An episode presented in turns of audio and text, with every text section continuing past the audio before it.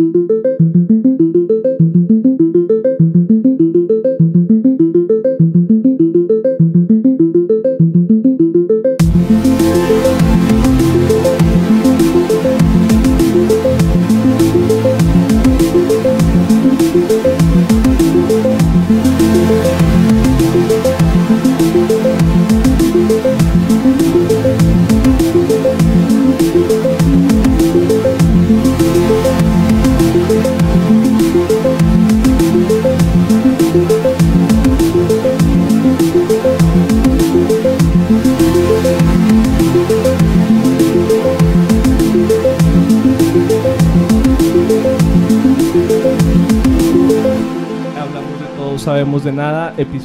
número 6, Phil.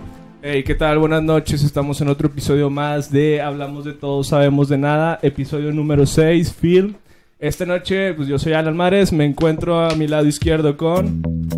Alejandro, Con el cucú. Alejandro. Con el turco. Hey, ¿qué tal perros? Con su servidor Juan Ramírez. Aquí un saludo a para la raza y gracias a todos los que se dan la vuelta en una emisión más de su podcast favorito.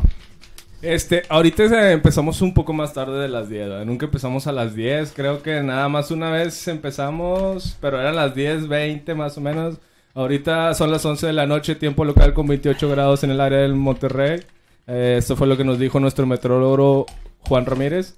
Eh, y estábamos platicando también un poquito, ah, eh, pasó hace días la Semana Santa, ¿verdad? Eh, ya saben, los Dios Santos, jue- jue- es desde jueves, ¿verdad? O Jueves, desde- sí, jueves santo. sábado. Sábado. ¿Qué hicieron la Semana Santa? ¿Cómo, ¿Cómo les fue en este break de las como que las obligaciones diarias de siempre? Pues yo nada, güey. Yo me la pasé igual, lo mismo de siempre, jalando ahí en el, el negocio. Ganando al 100 como, Como- siempre. Como negro ahí, jalando. Pero pues está bien. O sea, Pues yo lo mismo de siempre, una peda diaria, todos los días. Una peda diaria, ¿verdad? Como ha sido desde la pandemia. Oye, a mí me sorprendió porque esta semana tuvimos cuatro sábados, güey. Echando desmadre y todo. Peda, y peda. Espérate, ahí, dinero. contrólate tú un poquito, te nos vas a ir, te nos vas a acabar. Tenían puros 20 para las pedas, pero. No, luego tuvo pata, güey, porque pues un camarada sacó una quinta, güey, pero pues estaba, yo- estaba con frío, y luego estaba medio lloviendo el jueves, güey, así. Eh, Nadie se pata. podía meter a la alberca. E- e- ese fue el pedo, ¿no? Que fue Semana Santa y casi siempre en Semana Santa es como que ah, eh, viene de poquito de la primavera, pero no es como que hace frío, ¿verdad? Está como que el calor así, templadón, todo tranqui. Pero se dejó venir unos, unos climas fríos en estos días y como que agüitaron todo ese pedo, ¿no? pero es- es- esa lluvia la trajo AMLO, tío. lluvia que creó el AMLO acá, maníaca, güey. El vato, ¿verdad? Duró hasta la Semana Santa y to- todo, todo ese rollo. Ahorita hablando de lo que dijo Cheque de que llevaba 20 pesos para la peda nada más. No sé si vieron, ¿verdad? En estos días salió que a, a un güey lo dejaron sus, sus compas porque no traía feria para la peda. ¿Les ha Sí, pasado le fue en la carretera al vato. Él, él va a ser el próximo. Porque Ay, no avisó, güey. Ay, ay, güey, me asusté, güey. Dije, ay, ¿qué, qué hice ahora en redes sociales, no? Que ya, ya te, te- te cacharon, ¿verdad? Y te subieron y todo. ¿verdad? Creo que se llamaba Juan Ramírez, algo así. No, pero pues, o sea, si el vato, o sea, ponle que dices, eh, el chile no traigo lana, va, unos días. Y pues ya, pues eh, a lo mejor se, o sea, le dice, no, pues no hay pedo, vente, pero pues si a la mera hora, güey, se Es arma que- el pedo y luego no traes, güey, pues dices, ah, pues. Es que el pedo dicen que el vato no avisó desde antes. Ya si habla desde antes, pues la raza, O tus amigos mejor- te apoyan. O a lo mejor no sabes cuántas veces la aplicó el vato, güey. Ándale, Sí, es otro pedo. Porque siempre hay raza que llega y no trae dinero de qué vamos a poner y que no sé qué. Y no, para la otra, para la otra, yo hago la carne, yo hago la carne. O no, no, que no sé qué. No, hombre, es que ahorita ando acá, no me han pagado, ¿verdad? Se atrasó lo de la quincena y todo eso. Y así se la va llevando y se la va llevando y se la va llevando. Es que como quiera hay de dos, ¿no? Porque, eh, por ejemplo, eh, una opción es que te apoyen y la otra es que te sorden, ¿no? Pero también de parte de sus camaradas, pues estaban dejarlo, güey, y luego dejarlo allá y... Pero como dice Cucu, ¿qué tal si el vato ya le había aplicado antes unas 10 veces, 5 veces, ir a las pedas de tus amigos y no poner nada, güey? Pues sí. Ya, ya llega un cheque ya los ha aplicado, ni los 20 trae. Yo, yo- yo como quiera, quiero que el día de mañana no salgamos de casa y con el miedo de quedarnos en la playa. ¡Ah!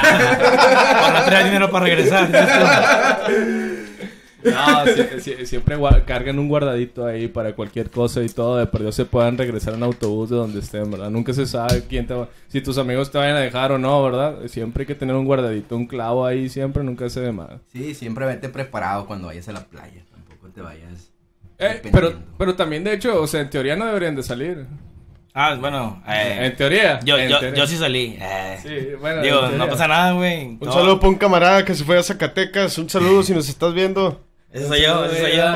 Pero todo con precaución. Solamente fueron unos días para, para ver situación de otros estados. Y creo que nosotros estamos viviendo una mentira. Realmente porque en otros estados están igual. Se mantiene con hasta las mismas muertes y hay mucho menos habitantes y, y tienen restricciones menores a las de aquí. Entonces, eh, realmente, pues Monterrey vive en una mentira en, en la forma de, de cómo llevas el COVID. Pero vi demasiados regios en Zacatecas este fin de semana. Sí estuvo un poquito pesado ahí la situación de, de carga de tráfico por, por toda la gente que quiere salir como, como enferma. Digo, no, no, está bien salir, no está bien, pero pues se dio la oportunidad y, y digo, bueno, güey, pues era un fin de semana diferente y pues chingue su madre. No, o sea, pero como quiera, o sea, te metías a Instagram, veías las historias, güey. Toda la raza en pinche en, en la playa, güey, en Todos Cancún, en Mazatlán. Mazatlán. En los antros, en todos masa, que lados, están güey, o abiertos. sea, pues en las playas no existe el COVID, güey. Ya, pinches madres, todo está abierto siempre, güey. Desde Te que metes empezó. al mar y de se hecho. quita la verga. De hecho, yo ahí difiero porque pues tengo camaradas que, que se están quedando ya y cuando nosotros estamos en semáforo, creo que Era- ¿Es amari- amarillo? No, todavía No, estamos en amarillo, Naranja, estamos en amarillo. No, en amarillo, en Cuando amarillo. estamos en naranja, ellos Amarillo, estaban ah. como que en, en amarillo o algo así. Bueno, que les dan más libertad y como son las playas, pues tienen que llegar los extranjeros y tienen que seguir este, haciendo dinero. Ah, sí, es que de, de eso es lo que viven, del Ajá. turismo, ¿verdad? Y si no va la gente o los turistas, pues se mueren, toda la gente vive, de- sobre todo en las playas más que nada, o en los pueblos así mágicos como Zacatecas y todo eso, Real ¿verdad? de 14. Es de lo que viven Real de 14, el tan Estuvo afamado. tan lleno Real de 14 ese fin de semana. Estuvo, no, no, no, ¿fuiste a Real de 14 tú? No, no, yo fui a Zacatecas. Ah, Zacatecas, Zacatecas, Zacatecas, Zacatecas. Zacatecas, Zacatecas, sí, fui a conocer la catedral y fui a darme una vuelta por la mina. Realmente un tour que es bien recomendado a la gente de aquí, que vengo El con una experiencia, el, El Cerro La Bufa. Súper chingón el panorama, la verdad. Otro pedo, digo, no, no, no voy ni al Cerro La Silla, pero sí voy al Cerro La Bufa. Eh, pero es que creo que se pueden subir algunos Así, autos, ¿no? eh, eh, en las situaciones que puedes subir por carro o puedes Ajá. irte por un teleférico, Ah. el cual estás eh, súper cabrón. Moverte por el teleférico llega a un punto donde estás en la nada, eh, agarrado a un cable. Y sí, sí está. O sea, sí, sí está pesado. eh, Si tienes miedo a las alturas, como yo, un ejemplo, hijo de su madre, No, sí, sí muy está. padre. A mí sí me gustó el La, la experiencia está chida, pero pues el voltear para abajo y ver, ver la situación, sí te complica una... ¿Cuántos, to- cuántos metros son más o menos ahí? Pues que vas- Empiezas en la tierra, eso sí te digo. Pero... Eh, yo pensé que empezamos en Marte o algo No, así. no, ¿verdad? digo, puedes, puedes empezar a, a un nivel arriba y ya lo ya vas subiendo, pero ahí empiezas en un segundo piso, se podría decir, Ajá. a unos di- 10 metros normal y ya subes, creo que son hasta 500, 400 metros de altura Ajá. y se va manteniendo en forma inclinada hasta que llegas al Cerro de la Bufa. A mí me tocó al revés. Yo venía del Cerro Bufa para, Ah, para el de centro. regreso. Ah, bueno. Ajá. Es, Ah, ¿a poco ah, es es ambos. igual? Sí. No manches. qué Eh. El problema es que es dos horas de fila, de como ida a como de regreso, entonces... Es que, mira, curiosamente la gente va en Semana Santa a Zacatecas, o sea, como que más común. A mí yo me acuerdo que sí había gente, pero no, no hice tanta fila. O sea, era pues.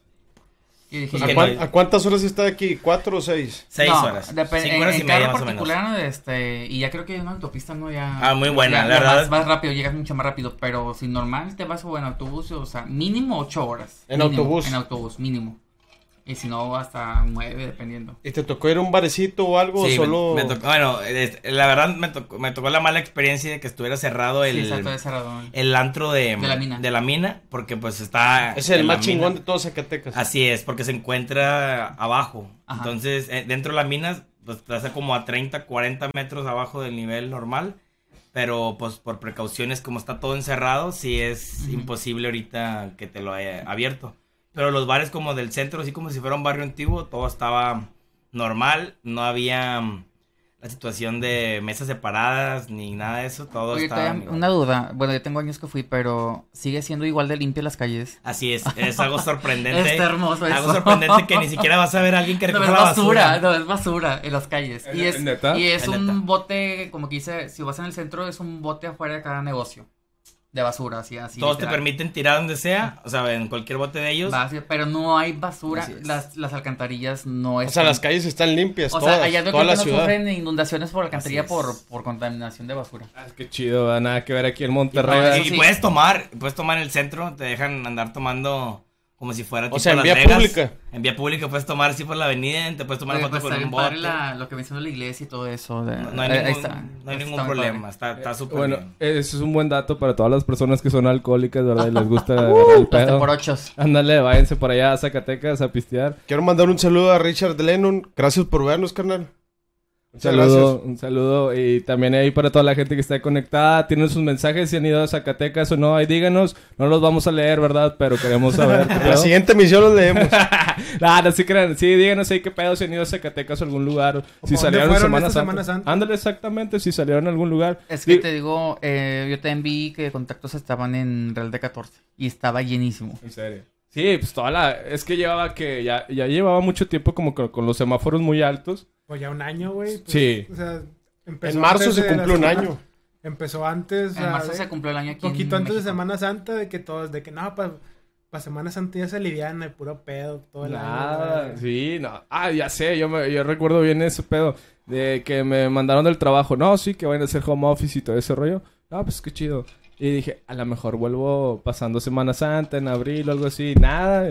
Y luego se alargó y dije, no, a lo mejor ya para mayo, junio regresamos. Y nada, ya pasó ese, eh, esas fechas y dije, no, pues ya no vamos a regresar. ¿Ya cuánto hasta- tienes? ¿Nueve meses? No sé. O ya sea, perdí. home office. Ya el No, año completo. ya, ya cumplí el ¿Un año? Sí, de hecho, año. hace dos semanas se prendió el pastel, la velita del primer año de home office, ¿verdad? Cumplí un año. Pero no, no está chido, ¿verdad? Por la cosa, eh, cómo sucedió, ¿verdad? Eh, cómo se dio lo de home office. Pero pues hay que acostumbrarse a las cosas, ¿verdad? Y creo que esto va a sentar un precedente a cómo van a ser los trabajos después en un futuro. O sea, ya todo va a ser como que cada quien en su casa, en línea y todo ese pedo. No, no, no sé ustedes cómo ven ese rollo. ¿Tú, Alex, saliste a algún lugar, algo así, algo acá que hiciste, que hiciste en Semana Santa? No, estuvo, estuvo tranquilo. en mi Los casa. siete templos no los visitaste. No, yo casi no, no visito iglesias. Nada, nada de eso. Tú, cheque, si fuiste, ¿no? Al templo de la perdición, creo me dijeron por ahí. No, yo no, no he ido nomás a Cantina y Bar Donalá. Se aventó los siete puntos, el cheque. Patrocinador oficial. Para activar los chakras, ¿no? Eso es, es- muy hecho. Los siete puntos. Ah, no, sí, con razón lo vi el, el domingo ya cuando iba por el, por el último y el vato ya andaba bien prendido, bien, bien arriba, ¿verdad? Este, pues el- el Semana Santa, ¿verdad? También eh, eh, hace poquito fue lo de April Fools eh, en Estados Unidos, que aquí es el 28 de diciembre, el Día de los Inocentes. Eh, allá se acostumbra mucho a hacer lo que es el huevo de Pascua, ¿no? Que Ajá. empiezan a buscar un huevo. El, eh, ¿Cómo dijiste que se llama? El ese mero es lo que dijeron ellos, ¿verdad? A lo lejos porque no se escuchó, pero ese. Happy Easter. Sí. Sí, aquí en México eso no es como que muy... Nada más los mamadores, los que, que se Los acá, Sí, Simón. Ah, lo- Pues es igual que, que el Black Friday. Yo le digo, ¿qué, qué, qué celebras si no vives allá? O sea, no- Sí, exactamente. El Black Friday, el que nos trajimos nomás fue Santa Claus, ese sí se quedó aquí, Halloween. Y... Ah, no, pero no, no. El Thanksgiving, más bien. Thanksgiving el que muchos Thanksgiving, el. Black Friday Ah, es este el es el de otro la- las sí. ofertas. Y Aquí este, tenemos el de las ofertas, ¿cómo se llama? fin. el buen El buen fin. fin, güey. Lo- mismo pero más barato, ¿verdad? No, lo mismo, pero más caro. Ah, no, más caro. lo mismo, pero más caro, pero con meses sin intereses. Eh, Ese es lo único, ¿verdad? Que Es lo único tiene, que te sí. dan. O sea, Así no- es, no- cualquier cosa está meses sin intereses y es la oportunidad que tienes para comprar. No, Que- pero también, por ejemplo, yo cuando saqué mi compu, de que me hicieron una parte del 10% y como que una, un- el 10% extra y creo que una, una, una mensualidad me la bonificaba, una mamada así. Pero si Sí. lo hubieras comprado antes del buen fin, te ahorrabas dos mil bolas. No, Dicen que siempre en el buen fin le, le aumentan el precio Es, es que es en cualquier tipo a dos de meses promoción. antes de lo que bueno, costaba. yo, yo, yo, por ejemplo, siempre cuando me metía a la página, no sé, por un ejemplo, la de Adidas, veía toda la- todo lo que estaba en descuento y luego eso mismo, o sea, igual estaba el mismo descuento, pero pues con la promoción esa de, De 10% de o 10, así. de 10%. Y luego todavía, por ejemplo, la página de Adidas si comprabas arriba de dos mil pesos, todavía te hacía un 20% más. No, pues ahí sí está con madre. Solo les voy a recordar algo para que sepan, cuando vayan a un pueblo mágico, no se los olvide comprar o llevar su sombrero de Undertaker. Porque Ah, todos toda, lo traen. toda la gente trae uno. Y el que no trae, se te queda viendo feo. Es neta ese pedo. Es neta, porque es como una... Pues es que turco, tú encandilabas a todos. Ah, no, no, pues es que yo traía, traía, traía la chavala prendida y, y la chavala prendida, pues todos se quedaban viendo como que, porque este güey no trae sombrero Undertaker. Realmente es algo como tradicional el ir a un pueblo. Mamador. Ajá, es algo mamador de, de la raza traer un sombrerito Undertaker. Porque te da como personalidad, se podría decir, en el pueblito, ¿verdad? Te da puede ser- de O sea, es como ir a Real de 14 si no aventarte un peyote. Así es, pero Ah, ahorita ándale. el peyote ya, a lo que estuve preguntando, ya. ya- ¿Cómo ya- te fue con el ya- peyote? Ya Mejor está, no, ya, ya como lo hicieron eh, como exclusivo de ahí de, lugar, ya es, si te encuentran con Patrimonio. un peyote, ajá, como te encuentran con un peyote, eh, te pueden llevar hasta la cárcel, Ah, ya sí. que ya no lo pueden ni, ni recoger ni nada, porque como pues está sembrado, ahí lo tienes que dejar ahora por, se podría decir... Patrinomio de. patrimonio de, del de lugar. Zacatecas. Ah, entonces, ya ese, ese peyote lo tienes que dejar por un lado. Entonces, recomendado a la gente que tenga pensado ir a, a comer peyote o hacer un tipo de té o algo, eh, ya es ilegal para toda esa gente. Lleven sus propios peyotes a Zacatecas, ¿verdad? No agarren los de ahí. Este, ¿lo has probado, Cheque, tú? No, el peyote todavía no, fíjate, pero No, va a puro- ser algo que, que próximamente cuando checklist. viaje a Zacatecas. Ah, Vas a palomear. vas a palomear el checklist, el- Gracias a toda la gente que nos está viendo. Bienvenidos, vamos comenzando. Tenemos 10 minutos y veni- viene a lo mejor. Apenas este fue un cotorreo como tranqui para iniciar y espero se diviertan. Ya saben, raza, hablamos de todo, sabemos de nada. Gracias por darse la vuelta. Sí, eh, de- tenemos 10 minutos y hace, son 28 grados, creo, ahí para toda la gente. Aquí se sienten como si fueran 40, ¿verdad? Pero ahí andamos, queremos fumar y, y nos aguantamos un rato. Este, no, eh, también hace poquito en estos días salió lo de... eh, eh, aparte de- del güey que lo dejaron, eh, el, el niño, el del Oxxo, que se hizo también viral. Eh, ah, ándale, exactamente ese. Que fue por el video del Oxxo con lo de que iba a comprar un güey condones y todo ese rollo y así varias cosas. Y empezó a hacerle ese sonidito, el de mmm, y todo ese pedo. Se hizo viral y todo. Soy bien famoso, Ajá. el huerquillo. Y ya llegó, creo que ya está haciendo una campaña con Burger King. Y ya está haciendo comerciales y todo Sí, ese porque rollo. creo que el Oxxo lo censuró de que ya no podía hacer videos ahí en las, en las tiendas de Oxxo. Y Sí. eso, en eso lo agarró Burger King. Le ha dado una lana y ahorita tiene un comercial. No, no, no sé si alguien sabe de, de dónde es, si es de aquí de México o de algún otro país. Ese sí dato sí no, no, no lo tengo, ¿verdad? Pues sí, güey, el Oxxo es de aquí, tío. no, el Oxxo ya. No, el Oxxo ya es- donde que sea. está en Brasil. ¿no? No, ya es No, donde ya, sea. ya es internacional. En. Latinoamérica. También hay en Estados Unidos. Oxxo está en Estados Unidos, está en Colombia, está en Perú. Pero o sea, no llega a un nivel Ah, de un Seven. ah, hablando de Oxxo. Según se- yo, creo que es de Costa Rica el huerquillo. Es que yo leí algo así, pero no, no estoy seguro que era Burger King en Costa Rica. Ah, güey, no pues le si dio sea- 500 bolas, ¿no? El vato. Ah, buen dato ese. Muy Pesos buen ojo mexicanos. Sí. Ujú.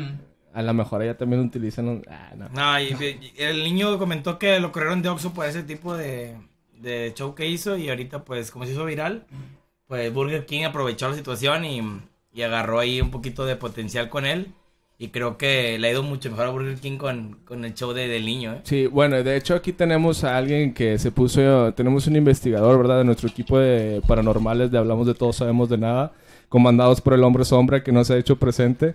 Como que esta Semana Santa se le bajaron los poderes, esperemos que ya para la próxima ande por aquí. Eh, nuestro colaborador Alex Cullen eh, hizo una investigación exhaustiva de ese video y dice que es fake. ¿Por qué es fake ese video? Este, bueno, es, fue un video hecho así por, para causar, o sea, no, sé, subirlo a YouTube, causar gracia o algo. Y pues como que no checaron que se iba a ser muy viral. Entonces, simplemente el niño no trabaja ahí, obviamente porque se ve que tiene menos de 17 años. Y creo que es un familiar que trabaja ahí, no sé si sea un tío o algo, algo así. Entonces hicieron el video y pues ya. Y ahorita que lo pusiste el completo, yo no lo había visto así completo, pero este, pues más que todo fue eso, o sea, de que se hizo famoso y ya. Pero no es de que el niño trabajara ahí. No, aparte también en el video se veía como un poquito actuado, ¿no? sí, En se ve actuado, o sea, porque como les dije, o sea, no se, se nota que pues el chavo no, no sabía niño. De que cuando están las cosas, casi siempre los cajeros pues te empiezan a marcar rápido. Entonces el chavo marcó hasta después. Ah, sí, aquí hay un Oxxo cerquita, ¿verdad? Llega hasta un señor grande Pues- y le dice si, ah, me, me da esto y lo, Y de con, con cara así de que, ¿qué? Y lo, ah, qué hueva, vienes otra vez y lo, ah, esto también y lo, ah, y te atienden así con, con mala gana, ¿verdad? Y todo lo contrario. ¿verdad? Oxxo, ¿verdad? En Oxxo te atienden mala gana y el niño estaba muy feliz. Hubiera quedado dices, mejor el video si hubiera estado en la segunda caja que nunca abre el Oxxo, güey. No, ese sí se hubiera hecho más viral todavía. A lo mejor y sí estaba, no sabíamos, ¿verdad? Eh, Fue en la segunda caja, ¿verdad? O algo así. El y- que por mi casa tiene tres cajas. No manches, ¿y cuántas abre? Una, ¿verdad? De seguro, o sea, es, es un... De las curiosidades de los Oxxos, ¿verdad? Ahí si nos están Se supone escuchando. que el Oxxo debe de abrir la segunda caja cuando hay más de ocho clientes en una fila. Sí, pero nada más pueden entrar ocho ahorita por el momento, entonces por, Por eso nada más está abierto una. Ah, güey, ¿verdad? un saludo Según. para el trabajador del Oxxo que tenemos aquí. si ustedes leen ahí afuera, güey, solamente pueden entrar ocho personas al mismo tiempo. La razón por la cual solamente hay una caja abierta. Se amparan, ¿verdad? Ahí en su Ah, reglamento pero, de pero afuera. no, no creo que sea por eso, porque el, el caso salió hasta en Jaime Maussan de que antes de la pandemia como que ya no abrían las cajas. Solo, abrían, solo abrían una caja. por mi casa sí están abiertas las dos Sí, cajas. era un misterio, güey, Sí. aunque usted no lo crea. Quiero mandar un saludo para Javi que nos está viendo, el mejor jugador de Smash en México. Próximamente es- esperamos, esperemos 10, tenerlo por, 15. por aquí en el podcast. Bueno, eh, ese- bueno, ojalá y Javi también esté aquí para que nos cuente sus anécdotas allá en los torneos de Estados Unidos en el Smash Melee, si no me equivoco. Que, que creo, creo que es el mexicano que lleva más lejos, ¿no? En los torneos de... De, de, de de Mili, de mundiales, Mili. sí. Ah, qué- chido, ¿verdad? No, es para Eh, que nos metas patrocinio, ¿eh? Sí, ah, Ay. o- otro- que meta a sus fans. Otro- regre- regresando al tema, eh, otro misterio de los Oxxos, así no tiene nada que ver, ni vamos a hablar de este pedo, no sé por qué salió. Es, a veces no sé si se han fijado que está un Oxxo y a la siguiente esquina hay otro. Ujú. No sé por qué eh, hacen eh. ese pedo. En San Agustín hay un Oxxo y al lado hay un Seven, güey. Yo te voy a decir por qué lo hacen. Porque si no ponen un Oxxo ahí, güey, Seven va a comprar esa esquina y le va a hacer competencia. A ellos les conviene tener los dos Oxxos y que no haya competencia de, de otra empresa, güey. Pues voy a hacerle mi casa también, con tu esquina está ahí otro Oxxo. Aparte es para que Sí, no se desvíen, güey. O sea, si tú vas por un, si tú vas por una acera, te puedas dirigir al Oxxo que está más cerca de ti y no tengas que darte un retorno O cruzar la avenida. a, o cruzar la avenida para poder llegar al Oxxo más O en una cercano. si hay espacio, pon un Oxxo gas. Ya. Sí, ya dependiendo, Por ¿verdad? ejemplo, de- también en Ruperto Martínez y Juárez están en contraesquinas también dos Seven. De hecho, había un tercer Seven a, me- a me- en- a mitad de cuadra del Mercado Juárez. Eh, y Eso lo no, quitaron. no- no me había tocado ver dos Seven así muy... Están en contraesquina. Y de hecho, había un tercero. De hecho, en el, en el centro de Monterrey hay más Sevens que Oxxo, ¿no? No. No. No, los Oxxos Son Oxxos. dominan el mundo, Bueno. Sí. ah, para la próxima emisión vamos a mandar a Cheque que haga un recorrido por las calles del centro de Monterrey y cuente cuántos Oxxos y Seven Es que hay, el ¿verdad? Seven es empresa gringa. En Estados Unidos hay más Seven mundial. que en ya. Oxxo, güey. O sea, el Seven te lo he puesto por eso en Japón. Pero si haces Estados Unidos encuentras Seven, Ah, sí. Oxxos encuentras escasamente, a lo mucho en Texas sí hay más, más este, abundancia de Oxxos. Pero ya si te vas de que más al norte de Estados Ujú. Unidos No, son puros no. 7-Eleven. Pero también la diferencia de, de lo que hablan del Oxxo es que mm, son, son divididas. El Seven eh, tiene empleados directos y es el mismo dueño de todos los Seven.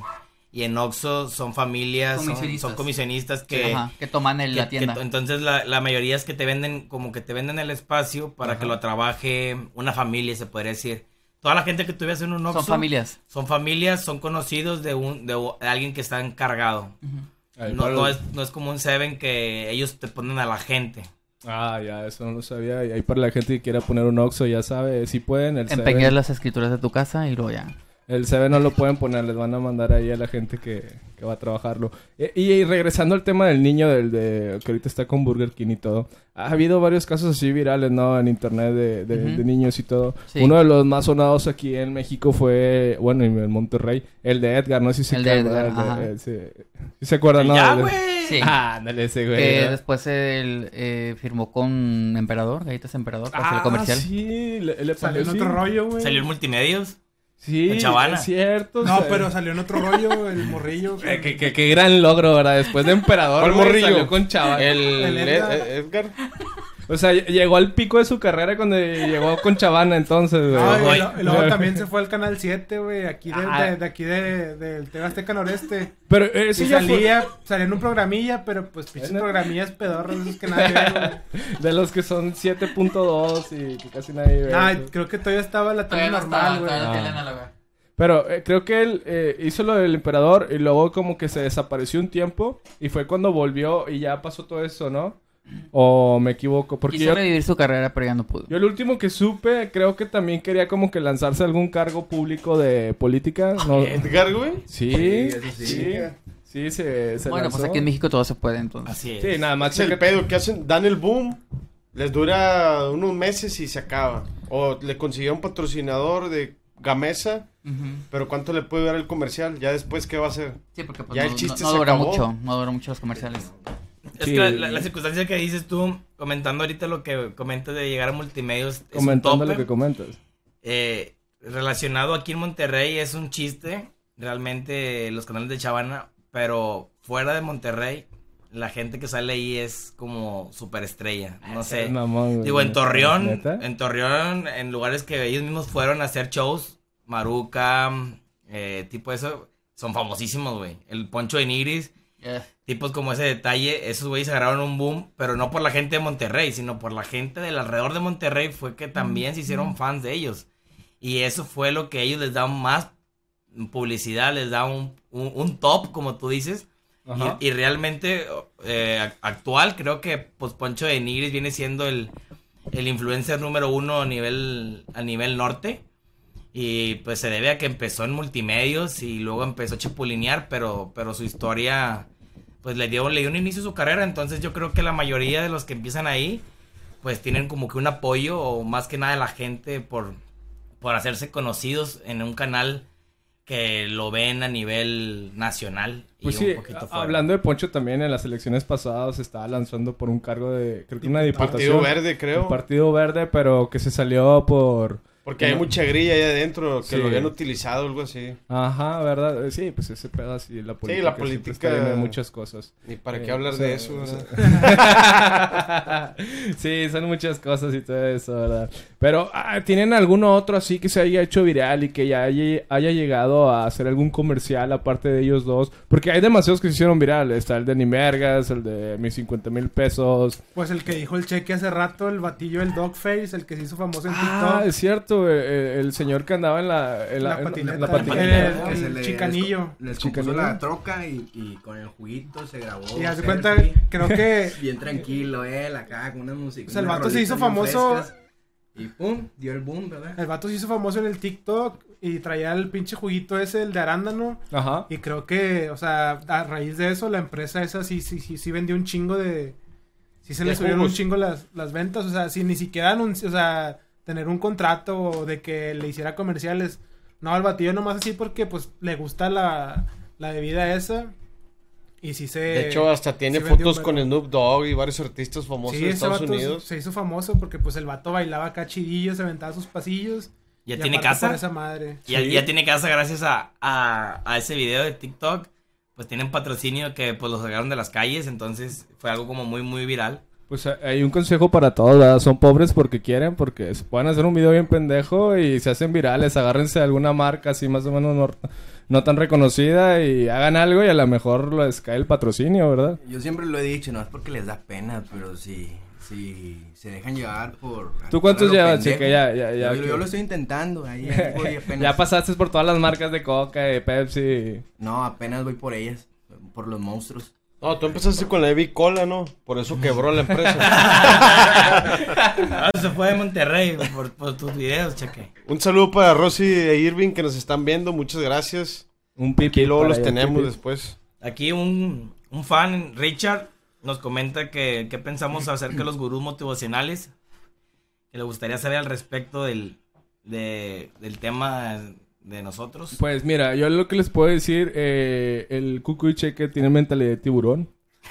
Este, nada, no se crean. Ahorita Este- está muy fuerte ese pedo del, co- de los, del tema de los coaching porque pues hubo un debate ahí del vato este, pues no sé si lo conozcan, Carlos del Carlos Muñoz. Muñoz, que es el vato del barbón que trae pinches sacos dorados. Diego contra Rus- el Diego Rusarín. Rusarín. El brasileño.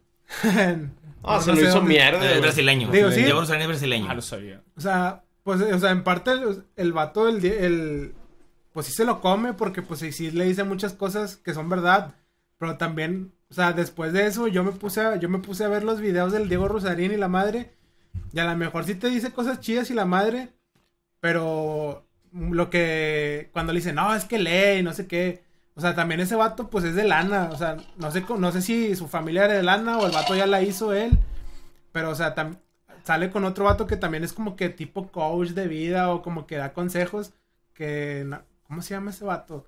Farik, no sé qué madres. Farid Diek. Farik Diek. Pero o sea, y esos vatos, ese vato también es de lana, o sea, Sí, y se pero- ponen a filosofar muy acá de que de que no, que se, se se tiran mu- mucho su rollo. Y entonces, no, que lee, lee la madre. Y pues yo, yo la opinión que tengo es de que, pues está bien que den esos consejos, pero tampoco, o sea, te puedes, o sea, la gente tiene otra situación de vida, o sea, a esos vatos se pueden hacer esos videos porque Ajá. pues tienen el tiempo del mundo, porque pues ya tienen lana. Y pues uno acaba, por ejemplo, pues uno, Uno, se da el tiempo. uno acá haciendo podcast Sí, o casero. sea, de- no, pues, o sea, nos damos el tiempo Sí. este para hacer el podcast porque, pues, nos, nos divierten, nos, nos pasamos chido. Y, y, pues, no sé, o sea, sales de jalar. A lo mejor, por ejemplo, Turcos sale de jalar, se pone a streamear el FIFA. Tú a lo mejor te pones a hacer una rola, no sé. Echa las ganitas en sí, lo o que sea, a puedas. lo que tú quieres, o sea. En cambio, esa esos- persona esos pues vatos, tiene o la sea, vida pues, pues, construida. ya nada más se, se ponen a, a, a pensar y a decir sus mamadas. o sea, Eh, Es que ahí dijiste algo muy clave, o sea, filosofan mucho. Sí. Y es lo que decían, eh, ellos, en- no- como no son coach motivacionales, ¿verdad? Pero eh, todo lo que dicen, o la mayoría de las cosas, es acerca de la filosofía, se ponen a filosofar, pensar, y es porque, como dice Cucu, ¿verdad? tienen el tiempo para poder estar haciendo eso, de ponerte a pensar acerca de las cosas como lo hacían los griegos, ¿verdad? Aristóteles y todos esos, Platón y todos. Este, tenían el tiempo y era lo único que hacían era ponerse a cuestionar las cosas que, no sé, que había en la, por qué algo pasa, por qué sucede, qué pasaría y todo. Pero para eso tienes que tener ese tiempo. Si no lo tienes, porque trabajas, llegas de trabajar y lo que quieres es, no sé, te tienes que hacer de cenar, preparar todo para el siguiente día. Y a veces llegas muy estresado del trabajo, pues no te da como que tiempo para hacer eso. O a veces nada más quieres hacer las cosas que te gustan como que para distraerte un poco, ¿verdad? Y no, bueno, no, no sé, ahí no, es- no sé, ahí- ellos no creerían como que coach motivacionales porque tampoco lo han dicho que son, ¿verdad? Son más así como pensadores. Son pensadores, pero pues al final, al final de cuentas quieren influir, o sea, la gente, o quieren hacer, o sea, quieren aventarse como que el tipo jale de, de motivar a la gente, pero, o sea, un psicólogo. como, sí, ándale. Ah, bueno, Bueno. mira, ah, de hecho aquí tenemos un psicólogo, este Alex Cullen, ¿verdad? Desde Crepúsculo. Él es psicólogo. No sé, desde el área de la psicología, ¿cómo podrías ver los coach motivacionales para ti? Es que de hecho sí es un tema muy, eh, digamos, si lo vemos así, eh, sí es un poquito delicado porque, o sea, hay colegas que sí se dedican también a eso, al coaching, coaching motivacional. Este, pero pues yo, yo creo que algunas personas sí realmente lo hacen más que todo por lucro, no, no es tanto por la vocación. Dices que bueno, es que se ponen a pensar, tienen mucho tiempo libre, pero más que todo lo hacen por lucro, sí. Este, yo te, yo pienso, o sea, si, si quieres que funcione algo en tu vida o algo así, este, primero tienes que resolver tus cuestiones personales y luego ya empezar a, a querer hacer algo así, este, ese tipo, vaya, Sí, sí. influir en las demás personas para que les vaya bien el trabajo. Sí, es, es como dicen, tienes que estar bien tú primero para poder ayudar a Sí, alguien porque más. luego va a pasar como, o sea, o, o pasan cosas como lo de Nexus, entonces. Ah, ya, sí, no, ese, eso- ese tema de, de las sectas es para otro podcast. sí, tema es para otro Pero podcast. ese, ese- el, el- el Diego Rusarín, eso, es- ese vato, pues sí tiene ideas chidas y todo el pedo. Pero así y, y como. personales también. Sí, o sea, y, y como dice, y el- en, el, en el video ese de, de que, del debate, dice, tú, eh, tú crees que tienes la verdad absoluta y, y no, pues, o sea, cada quien tiene sus verdades, o sea, y Sí. de, la, de la misma manera, pues, o sea, a lo mejor yo quiero hacer algo y, pues, está bien, o sea, ti- tira tu cotorreo y todo el pedo, pero, pues, tampoco, o sea, él, él, él, él en cierto, como que modo, también cree que él tiene la, la verdad, o sea, y, pues, o sea, ahí sí Eh, está eh, como es que esa es, la, esa es la pelea entre ellos dos, ya que hay una diferencia de lo que yo me enteré y leí y me, me informé, el cual el Carlos tiene la misma respuesta para todos. Ah. Es donde él le decía, ¿tú cómo vas a saber más Lo que, que yo lo que yo deseo? Porque tú a todos les das la misma respuesta. Tus mismos cinco consejos se los vas a dar a ti, a él, al que sigue. Entonces, No, lo, que, lo que hace Diego es en sí es tratar lo mismo, pero con personas eh, ¿cómo se podría decir? Analizar un poco más el trasfondo que tiene cada Pero quien, cada persona, Ajá, es lo que dice sí. él. Yo me meto contigo, yo platico contigo y podemos, yo me, yo me dedico a una empresa y me dan a cinco personas para yo hablar con esas cinco personas. No hablar con un, un- un- una multitud de 500 personas y decirles, échale ganas, tú puedes. Obviamente para el triunfo, para todo en esta vida, güey, es esforzarte. Pero es, la- el- es lo que el- es lo que un coaching hace, el intentar siempre basarse en la misma respuesta, en el de que tú puedes, si te levantas temprano, pues vas a tener más oportunidad. Obviamente, claro, esa es una situación que creo que todos tenemos en, en esta parte. Y mi pregunta para aquí, para, la- para el equipo, viene siendo, ¿ustedes creen que es necesario un coaching en tu vida? Eh, yo creo que eso ya- eh, esa pregunta está muy buena ya para concluir Sí, el está tema. muy buena. Eh, para ir un break de dos rolas y regresar con lo que sigue. Eh, pero está bien eh, eso que dices para concluir. Este, nos, bueno, por ejemplo, para mí, un coach de vida, eh, yo creo que necesitaría, al menos para mí no, pero para ciertas personas que creo que están como que muy hundidas eh, emocionalmente y psicológicamente, más O que en nada depresión. en depresión y todo. A lo mejor sí- a ellos sí les puede ayudar, ¿verdad?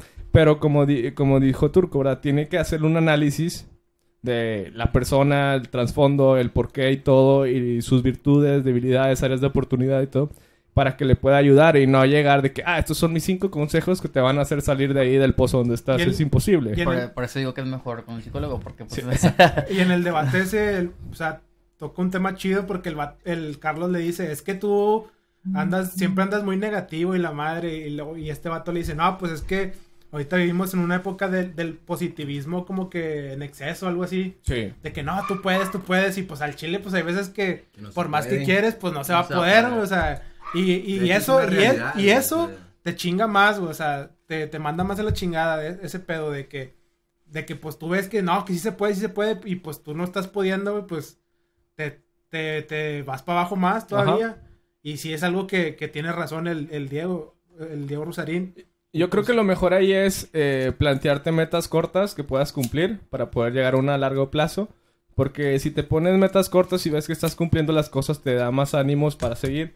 Y si te pones metas muy largas o muy complicadas de hacer, te empiezas a frustrar y dejas de hacer las cosas, ¿verdad? Tienes que empezar poco a poco, poco a poco, aunque sea una cosa muy X, pero eso te va a ayudar para que tú sigas y sigas y sigas más, más, más y más. Es que tal vez te puede ayudar, eh, como, como dices, o sea, que quieres iniciar algo, entonces a lo mejor un coach de motivacional sí. Pero si ya si tienes broncas para realizarlas, o sea, un coach no te va a ayudar a salir una depresión o algo. Es que también hay que también diferenciar, por ejemplo, un coaching motivacional, hasta su nombre lo dice, es alguien que te va a decir a ti y como ahorita decían, te va a decir este claramente, te, primero te va a leer como persona, no, como dicen, no puede darle los mismos No, de hecho, eso, este, ellos, ejemplos ellos a- sí les dan, sí les dan el mismo, Así es. eh, le dan el mismo Mismo consejo, a todos. Bueno, y una algo diferente es ser un conferencista. Un conferencista le habla a 60 personas de lo mismo. Y lo que es Carlos Muñoz es un conferencista Sí. que le habla a todos de lo mismo, aunque aunque no sé, no sé si él se pone como coach, Así, ¿no? no, no a todos aplica. Pero pero a todos se los va a decir porque estás hablando con 60 personas y nos vas a ponerte a ver una por una. Pues, Es embargo, que en el, en el debate siempre las respuestas de Carlos Muñoz eran acerca de, de, de cómo, cómo salir adelante en base a los negocios. O sea, todas las respuestas que él daba eran en negocios porque es a lo que él se dedica. Y si este vato, el Diego, le hacía otra pregunta, él quería respaldarse con eso y siempre quería salir adelante con negocios y qué vas a hacer si Ajá. después, si... Todo el vato, su mente gira en torno al dinero de ese vato. Bueno, no, eh, para, no tenemos nada en contra de los coaches motivacion- motivacionales, ¿verdad? Ni- Yo- ni desde eso, mi- ni- o sea, nada, Desde nada, mi punto de, nada. de- Nada, de no. pensar, Todos tienen y todos la pueden motivación está desde, la, desde nuestras actitud. casas, güey. Sí, la actitud la nuestros de las padres, desde ahí de cómo... tu te- propia te mentalidad te tiene Sí. que decir a dónde quieres ir. Y de ahí tú solo vas a decir, voy a darle esto, esto, esto y voy a salir adelante. ¿Por qué? Porque me están apoyando mis padres, quieren que haga esto, que logre esto, lo voy a hacer. Oh, eh, sí. Ya yo creo que un coach motivacional sería más para una persona famosa o de dinero para decirle cómo hablar en frente de un público. Esos ya son como ases- asesores de imagen. cosas así. Son asesores de imagen y de, también existen los de cómo hablar y todo eso, lo que tienen que decir publicistas y todo ese rollo. Y bueno, ya para concluir, este, ¿contratarías un coach motivacional, sí o no? Eh, no. Si fuera famoso, contrataría a los que acabas de decir. En unos dos años que el podcast ya esté, lo vas a contratar. ¿Tú, No. Cheque? Pues sí, si, si mi sueldito fuera de 50 mil pesos, sí. Acá, dime Ah, es que esa es la otra, son muy caros. Ah, sí, demasiado. Pues, no si todos se lo si- pueden si costear. también, Si, si pudiera y tuviera es, el dinero, claro que sí. ¿Tú, Turco? No, realmente yo no, yo no necesitaría. Tú eres tu propio coach motivacional. Así es. Exacto, exacto, desde ahí empieza es tu que la- primera- Pero es la que no está situación. mal. No está mal tampoco decir que un coach motivacional no, no sirve para nada porque es como decir, Sirve, sí. un psicólogo, pero eh, y todo. Yo, No, yo- Todo sí, sirve yo- en esta yo vida. creo que el mejor psicólogo, la verdad, para alguien en esta vida es un amigo. Un amigo que te puede conocer y que te puede dar un buen consejo. Que conoce lo más oscuro de ti. y Así lo es, mejor porque de ti. un ejemplo, el psicólogo te escucha, obviamente, pero no conoce tu vida. Y tú eres una persona que realmente no a toda la gente te le abres como debe ser. Siempre tienes una cosa que estás ocultándole. Sí. Bueno, ahí sí difiero, sí, Sí. no, porque no, yo, sí, yo- tu yo estoy de eh, acuerdo con, con No, porque eh, tu es tu amigo y al final de cuentas siempre va a tratar de ayudarte y a decir lo No, un amigo de verdad. Pero- te pero va a es decir que- lo malo, hasta Eh, lo un peor. pero un psicólogo está preparado Sí, para está todo. No, claro, está que preparado para un problema mental. Pero Sí. es que, es que No, mira, no, todo, es que mira, si, si tú vas Ah, a... Aquí sí, está, sí, tenemos un sí, psicólogo. sí, que aparte aquí- de lo mental, para que esté preparado No, un es que mira, Aquí- aquí güey, voy a decir yo un ejemplo. Pregúntenle, aquí está mesa. Aprovechen, aquí Yo está. un día, la, ma- la maestra que tuve, una maestra, una gran maestra de psicología, nos puso un ejemplo de que su esposo, por ejemplo, no le daba abrazos a su hija, güey. Nunca, nunca le daba abrazos a su hija. Siempre decía, este güey porque es bien frío.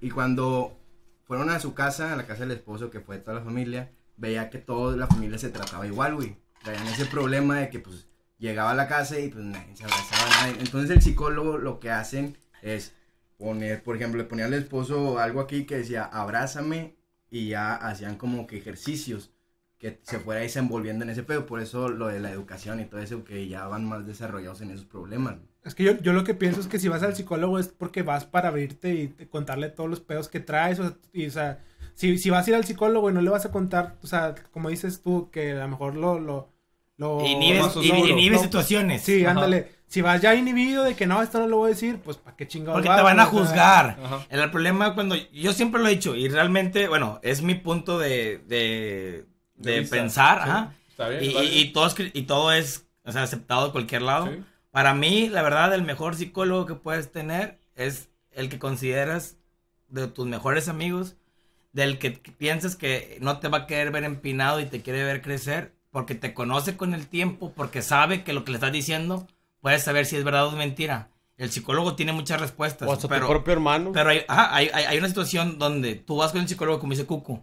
Si yo voy contigo, tú como psicólogo, y no te cuento el detalle perfecto, Ajá. porque ese detalle perfecto me puede ocasionar después un problema, porque tú ya sabes algo de mí, el cual puedes usar a tu favor para muchas cosas. Eso es lo que te puede dar No, pero- después, un Sí, También no por ser psicólogo te va a resolver la vida, güey. No, pero- lo pero- hacen por dinero, por su, por su Y te, y profesión. te- y te siguen tratando igual para que y- más sesiones y pero- sesiones y Tratan sesiones. a 10 personas, Pole, Eh, a la en semana, el- En mínimo. el psicólogo siempre está como en los abogados el trato de confidencialidad, ¿verdad? Siempre existe la confidencialidad de este paciente. Siempre ¿Y existe. ¿Cuántas veces nos ha roto ese tipo de detalle? ¿Cuántas Eh, veces un psicólogo ah, pero ha también nada más Estamos de, estamos acuerdo que pero- si yo le cuento algo a mi mejor amigo y nada más lo sabe él y llega y llegas y llega a irse la luz, ¿con quién vas a voltear? Con tu diablo. mejor amigo, güey, porque fue Ay, el que le contaste y le vas a decir, oye, ¿qué pedo, güey? Te conté bien este pedo porque fuiste a divulgarlo con todos los demás. Ajá. O sea, cuando con el psicólogo, güey, X, güey, es una profesión donde él puede hacer un mal uso de tu información.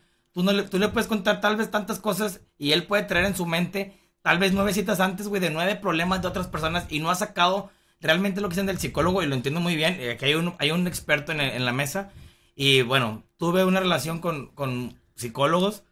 Eh, la relación es de que se quedan con, con tantas cosas que ellos mismos ocupan un psicólogo Sí, para poder sacar todo el problemas. problema de toda la demás gente. El problema aquí viene siendo, te toca ser el paciente número 10 y ese psicólogo no ha sacado todo el estrés que trae toda la demás gente, te puede dar un mal consejo. Él puede estar, él puede estar pensando en cómo ayudar a los otros 9 y ya tú como 10 lo llenaste tanto, entre comillas, de todos los demás pacientes que tal vez las respuestas que él te dé en su momento sean desesperadas o sean las no O indicadas. apresuradas, Cuando sí. tú hablas con una persona solamente, una sola persona, nadie le ha hablado de tus problemas nada más que tú. Entonces la atención es uno contra uno y él te va a decir, lo puedo ver bien, toma tu decisión, No. agarra, agarra tú la batuta y eso es donde puedes un poquito conversar con alguien que te conoce con el tiempo, lo que has hecho, lo que no.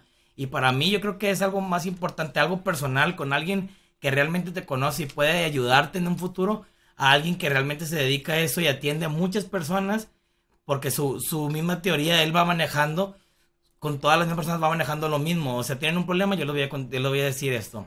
Y no decimos que ir al psicólogo está mal. O sea, es. está bien. pero para que todos- saques es que todo todo- tu- todo- tus problemas. Sí. Pero a la vez sí puedes hacerlo con alguien que tienes a un Ah. lado, que sabes que desde niño lo conoces, Ah, o sabes válido. todo. Pues también es válido. Sí. Pero igual el psicólogo no está, no está o sea, mal ir. no o está sea. mal. Eh, existe la mala per- eh, percepción y el, la estigmatización, ¿verdad? Porque alguien va al psicólogo, pero es bueno al final de cuentas ir con un Sí. psicólogo, eh, con un coach motiva- motivacional también, ¿verdad? Con un amigo también. Eh, el, el chiste es tratar de resolver tus problemas, hablar con alguien que tú Desahogarte, creas- desahogarte, desahogarte, sacar todo lo que traes por con dentro. pero con alguien que creas que te puede ayudar y no... Sí, tampoco vas a ir con el vato más pendejo a pedirle un consejo y está más empinado que tú. Ajá. O sea, bueno, creo que en esta, en esta vida tienes que buscar, eh, como por lo, creo que la vida tiene muchos sistemas de, de amistades y tienes que buscar como, hay, una, hay, hay amigos con los que puedes crecer, Ajá. hay amigos con los que puedes empedarte, Ajá. hay amigos con los que les puedes tú dar la confianza de ser tú y no ser una doble persona, porque en, Ándale. este, en este mundo, güey, Existe un chingo ese pedo. cada quien tiene muchas personalidades en decir, yo aquí me comporto de una manera porque luego no voy a ser aceptado. Entonces, si tú te abres de la misma manera, cuando alguien pregunta por ti, oye, güey, ¿cómo es esta persona? Van a decir, a toda madre, siempre es bien chido, siempre está en buena Y actitud. todos van a dar la misma respuesta. Entonces, cuando Sí. tú vas con alguien y eres diferente, empiezas a decir, ah, chinga, este güey con la, con la otra banda es bien serio, no platica Ajá. nada, no tiene ni un tema de conversación, no sabe nada, no lee, no tiene un... Y todo eso va relacionado a muchas cosas. Entonces, tú vas con alguien empinado en tu vida. Hay gente que admiras. Un ejemplo, yo te puedo decir, a todos ustedes, yo los admiro por muchas cosas, güey. Muchos, muchos hemos salido de abajo, muchos hemos tenido el apoyo de papás, muchos ni siquiera tenemos el apoyo de papás, muchos somos millonarios, amigos y la madre. Entonces, cada quien tiene una forma de ver, pero tú te tratas con alguien y dices, oye, este cabrón ha pasado lo mismo que yo. ¿Por qué no platicamos? ¿Por qué no nos podemos aconsejar? de, Oye, ¿tú cómo le hiciste para salir de aquí, güey? ¿Cómo le hiciste para motivarte, para poder agarrar una carrera, para poder eh, aventarte un negocio? ¿Cuál fue tu riesgo, tu miedo? Y ahí vas agarrando un, un concepto de lo que tú puedes decir, ah, esto me faltaba. Y yo te lo decía, este podcast, tu, tu idea la tenías hace tres años, mamalón que hoy se puede cumplir y hoy lo estás haciendo. Y realmente pudiste haber sido más famoso que muchos que están ahorita. Simplemente que te faltaba el valor de hacerlo. Hoy día lo estás haciendo y como puedes decir, en dos o tres años podemos ser el mejor podcast de todo México. ¿Lo puedes hacer? Claro que sí, güey, dedicándole el tiempo y, y la dedicación que se debe a, a este detalle. Tampoco la gente va a crecer de un día para otro, que Ah, ese, ¿no? es- ese es el error de cualquier persona. Piensa que un negocio el día de mañana te va a dar 100 mil pesos y vas a ser rico. No, güey. O sea, vas a tener que sacrificarte mucho trabajo, muchos meses de estar en el límite para poder después obtener logros y poder tener ganancias y decir, vale, lo que me esforcé valió la pena. Entonces creo que todo eso va dedicado a, a muchas circunstancias.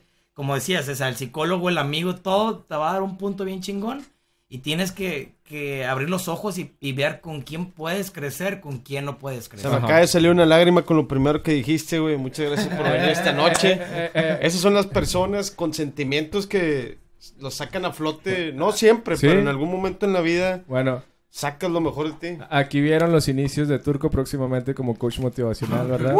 El Carlos me... Contrátelo, déjenle- El Carlos es una basura. Ahí para que lo vayan checando y hagan sus contra- contrataciones con él. ¿Tú, Cucu, contratarías o no un coach No, yo, motivacional? prefiero- yo mejor iría a un psicólogo, güey. No, Turco no te va a contratar entonces, Cucu. A ti sí, Alex. ¿Tú, Alex? No. Nada, que ver. Psicólogo. Pero eres 100%. psicólogo, ¿no irías tú a un psicólogo? No, dije Ah, coach, coach coach, motivacional. coach. Ah, perdón. No, es que de hecho, o sea, cualquier psiquiatra, psicólogo, o sea, tiene que llevar un proceso también antes, durante y después de la carrera. Entonces, eh, lo que dijo él es, es- es correcto, pero también existe la profesionalidad y la ética. Entonces, si yo ya tengo, dice, atiendo 10 pacientes y ya voy el, el 9 y estoy hasta aquí, este, Ahí por, la dejo. por- por ética es de que, ¿sabes qué? Te agendo en una siguiente cita porque tal no te puedo atender. Sí, obviamente muchos lo hacen por económicamente, pero existe la profesionalidad y la ética. Entonces, si a mí me preocupa mi paciente y, y, y no es tanto que se- es que ese- esto es el otro ah, error y que hay acerca de los psicólogos no dan consejos. Simplemente, si se da la oportunidad, se puede dar un consejo, pero simplemente se trata De el tema, el tema del que la- el paciente acude a uno. Entonces, este... Es- o sea, tú ayudas a resolver los problemas que, que- o sea, o darle, no, a lo mejor no, no darle la solución, Es pero que, no, no- el, es que el eh, psicólogo no, no- que- no- no va a ayudar, o sea, simplemente No resuelve vamos problemas. a, a juntos o que la- el paciente, este, con las herramientas que tiene, vamos a trabajar y si se puede, se, va- va- se van a acuñando más, este, herramientas. Entonces, de ahí es como va- vemos qué tan, eh, eh, qué, qué tanto puede hacerlo el paciente con los problemas que trae. Entonces, ya vemos que no puede, pues ya empezamos con- a trabajar con lo que tiene y que le está impidiendo. Entonces, ya es poco a poco, por eso a veces es tardado. Es para sent- sentir bien a la persona. Ajá. O sea, si tú puedes ir con un psicólogo simplemente porque te sientes solo. ¿Sí? O puedes ir porque no es necesariamente un problema mental. ¿Sí? Así, simplemente, ¿sabes que Yo siento que no estoy eh, sacando el 100% de mi trabajo, siento que no estoy teniendo el 100% de buenas relaciones sociales, etcétera. Y dices tú, ¿sabes qué? Pues necesito eh, ver que estoy fallando porque pues igual, o sea, sí es correcto de que platicas con un amigo, es el otro, pero realmente, o sea, tu amigo que tanto sabe de, de resolver un problema así tan fuerte. O tal vez de un problema que no le haya pasado Ajá, a él. así, porque sí, como dice, si es algo similar, pues puede que sí sea un consejo o algo, y sí ayuda, sí se ayuda bastante. Pero si es algo más fuerte, o sea, si Oye, estás y- atravesando un, du- un duelo o algo, o sea, entonces ahí sí está, ahí es donde se, se ven las herramientas. Oye, el típico, el, el- el típico consejo, güey, de cuando ya es una situación bien seria y del compa, ¿no? De que está cabrón. Ah, por, es- por eso, por eso debes de saber con quién expresar esos, Ajá. esos pedos, güey. Bueno, entonces, ahorita volvemos, estamos en Hablamos de Todo, Sabemos de, na- de Nada, episodio número 6, film. Y regresamos después de unas dos rolas para seguir hablando ahora sí del tema principal, que son los filmes. Muchas gracias por vernos, raza.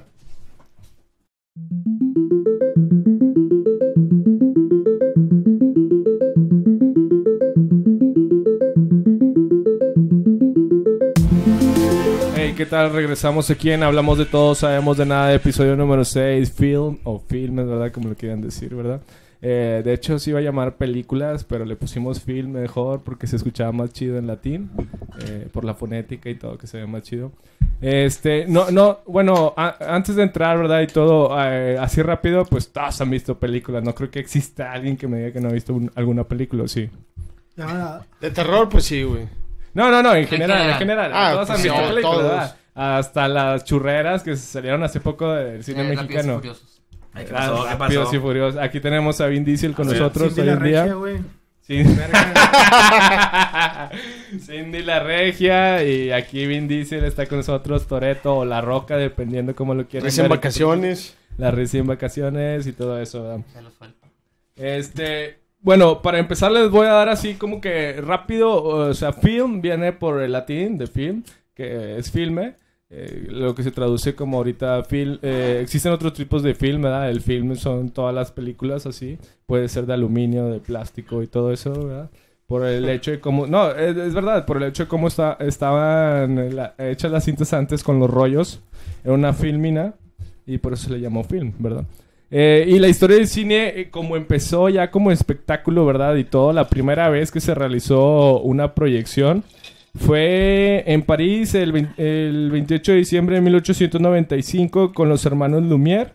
Y desde ahí para acá empezaron a salir películas. Thomas Alva Edison fue también uno de los mayores este, promovedores del cine, pero ahí estuve leyendo que tuvo algunos problemas por, por las patente- patentes, se metió muy cabrón en ese rollo, que hizo que la industria en lugar de empinarse o se fuera para abajo, cambió y se fue para arriba, ¿verdad?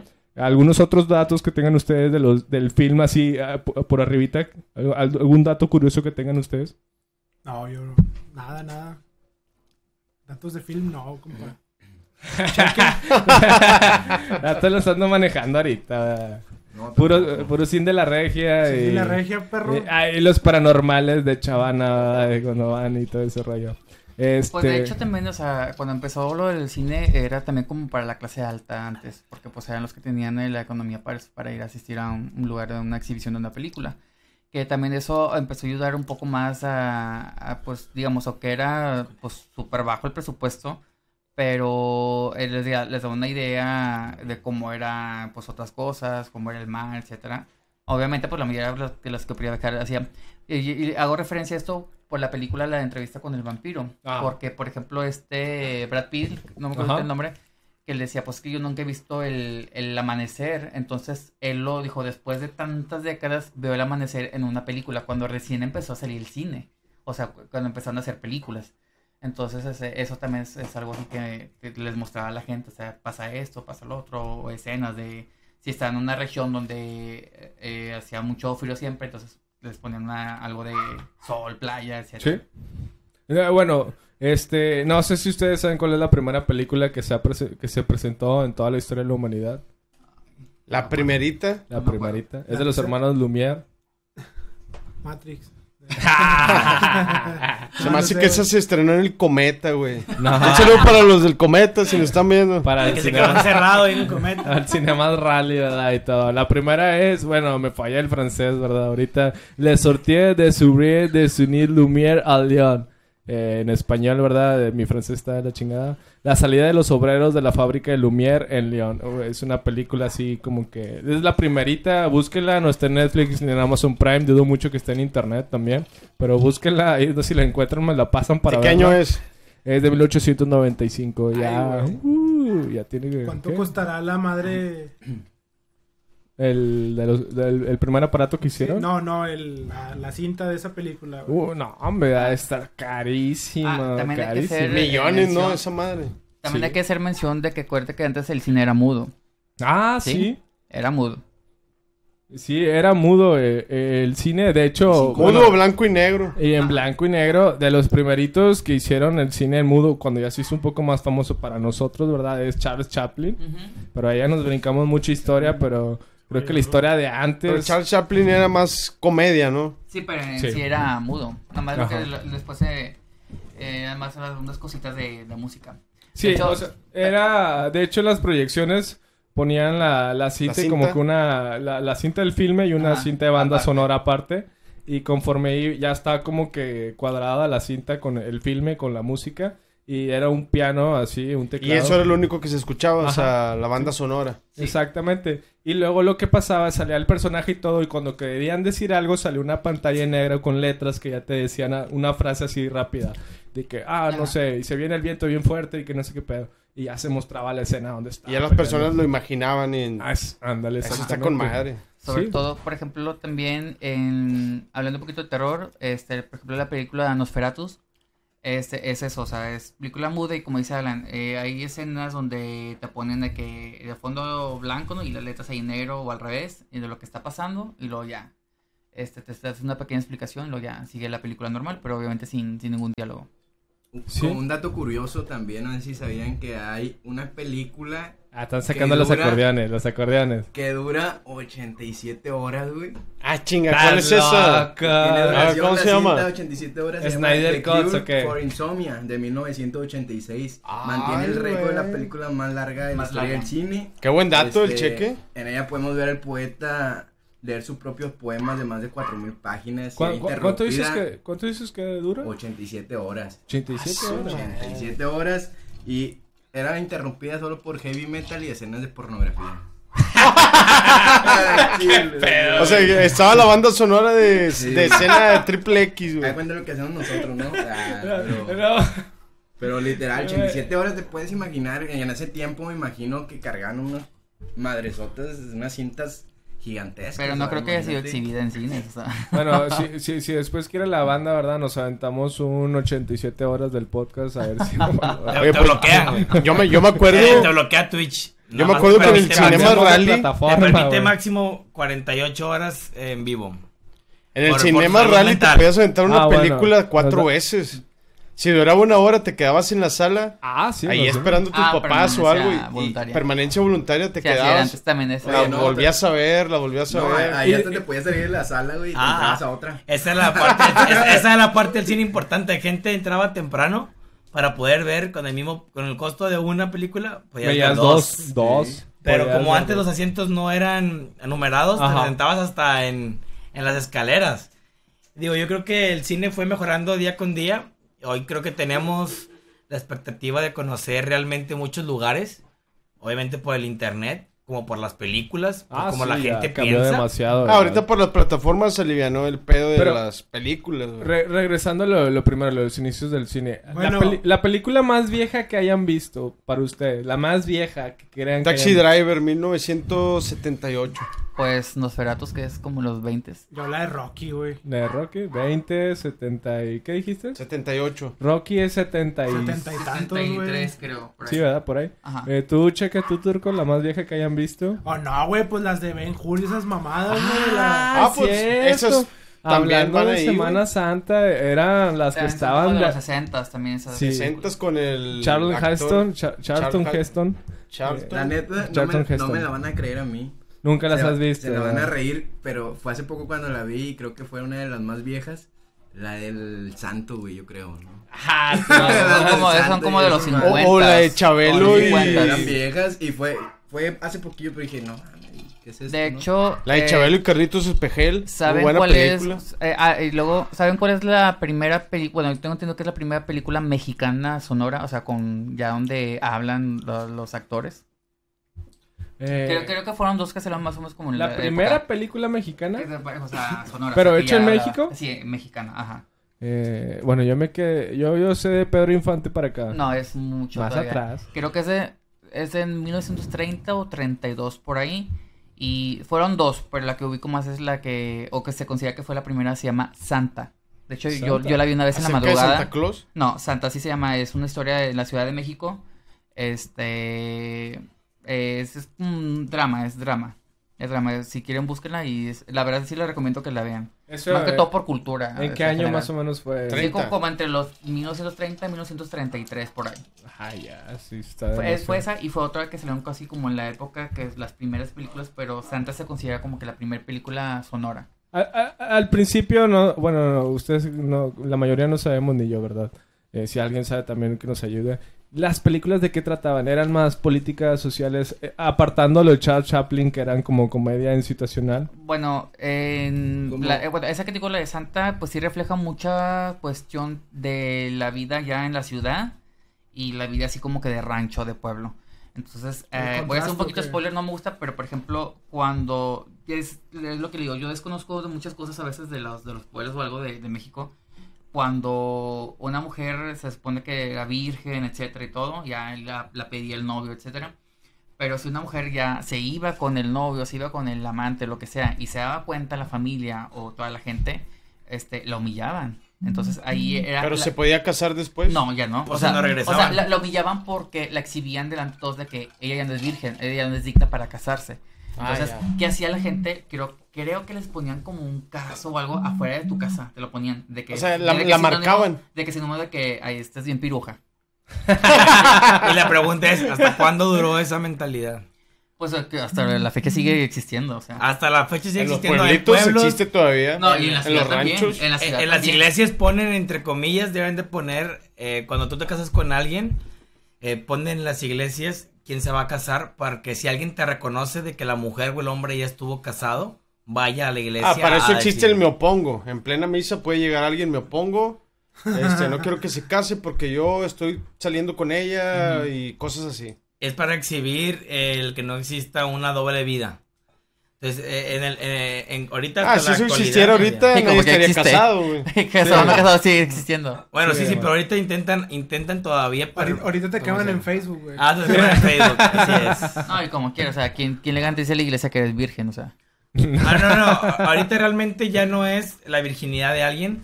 Simplemente es el que no, el que no estés co- comprometido, casado con alguien y vuelvas a hacerlo. Porque había gente que se casaba hasta tres veces.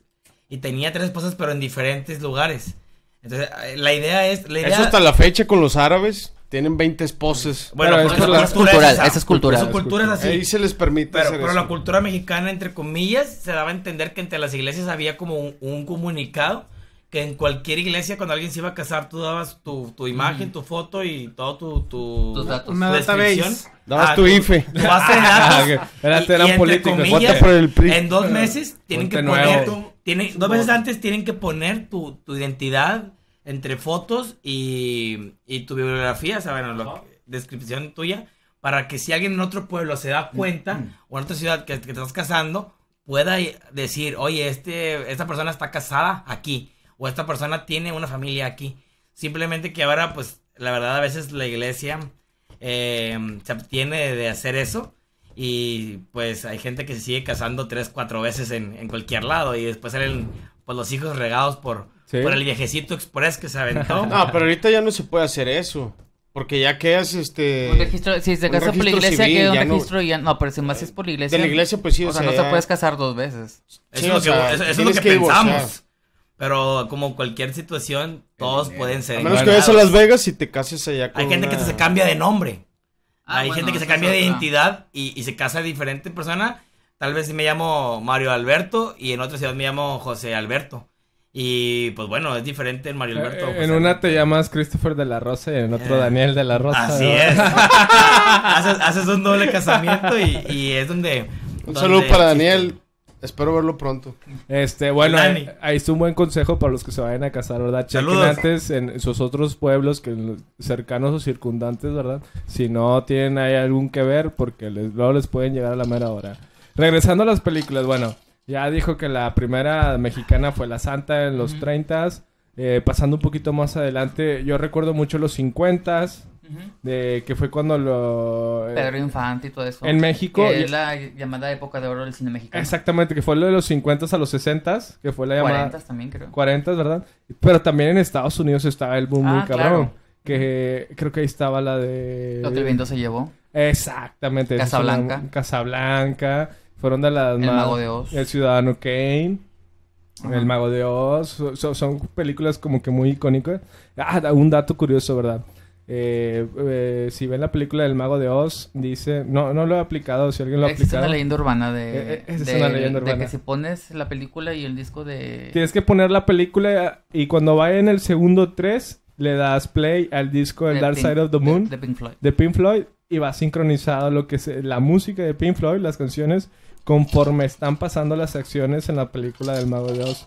Yo no lo he hecho, si alguien lo ha hecho, pues dígame para corroborarlo y si no lo voy a hacer en estos días, ya les digo si es Qué buen verdad dato, o eh, no. excelente. Pero chéquenlo, ¿verdad? Y ya cuando Sí, lo siempre vean, se ha rumorado eso. utilicen ahí sus cosas recreativas, ¿verdad? Ya saben, no probemos las drogas ni ninguna cosa, pero cada quien lo- sabe lo que se mete por su nariz, ¿verdad? Tengan cuidado con lo, con lo que se O por, o meten. por su O boca. por ¿eh? otro lado, O por, por donde quieran, ¿verdad? Tengan cuidado con lo que se El meten, caso es ¿verdad? que les haga efecto.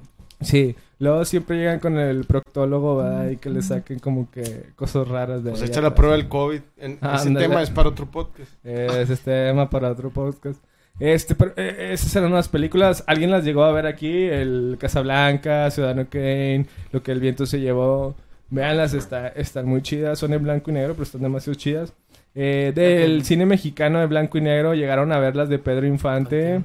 Algunas. La que yo recuerdo muy vagamente, creo que se llama Los Olvidados, que es una de las más icónicas eh, Ah, sí. a nivel los- internacional, o sea, que es mexicana y es a nivel internacional, que refleja así pues lo que los niños de la calle, todo eso, o sea, sí es muy fuerte la película también. Yo Bueno, sí- el mensaje. Yo, bueno, yo la que, la que única que vi así completa el Pedro Infante fue la, la del Tizoc. Ah, la Con, la, con María Félix, creo. Ah, que María. Félix también, chida, otras- está otras. chida. Muy buena película. La de Tizoc. Así de las viejitas del Pero cine. no es este ¿cómo se llama? Eh, no es este el Pedro Infante es otro, ¿no?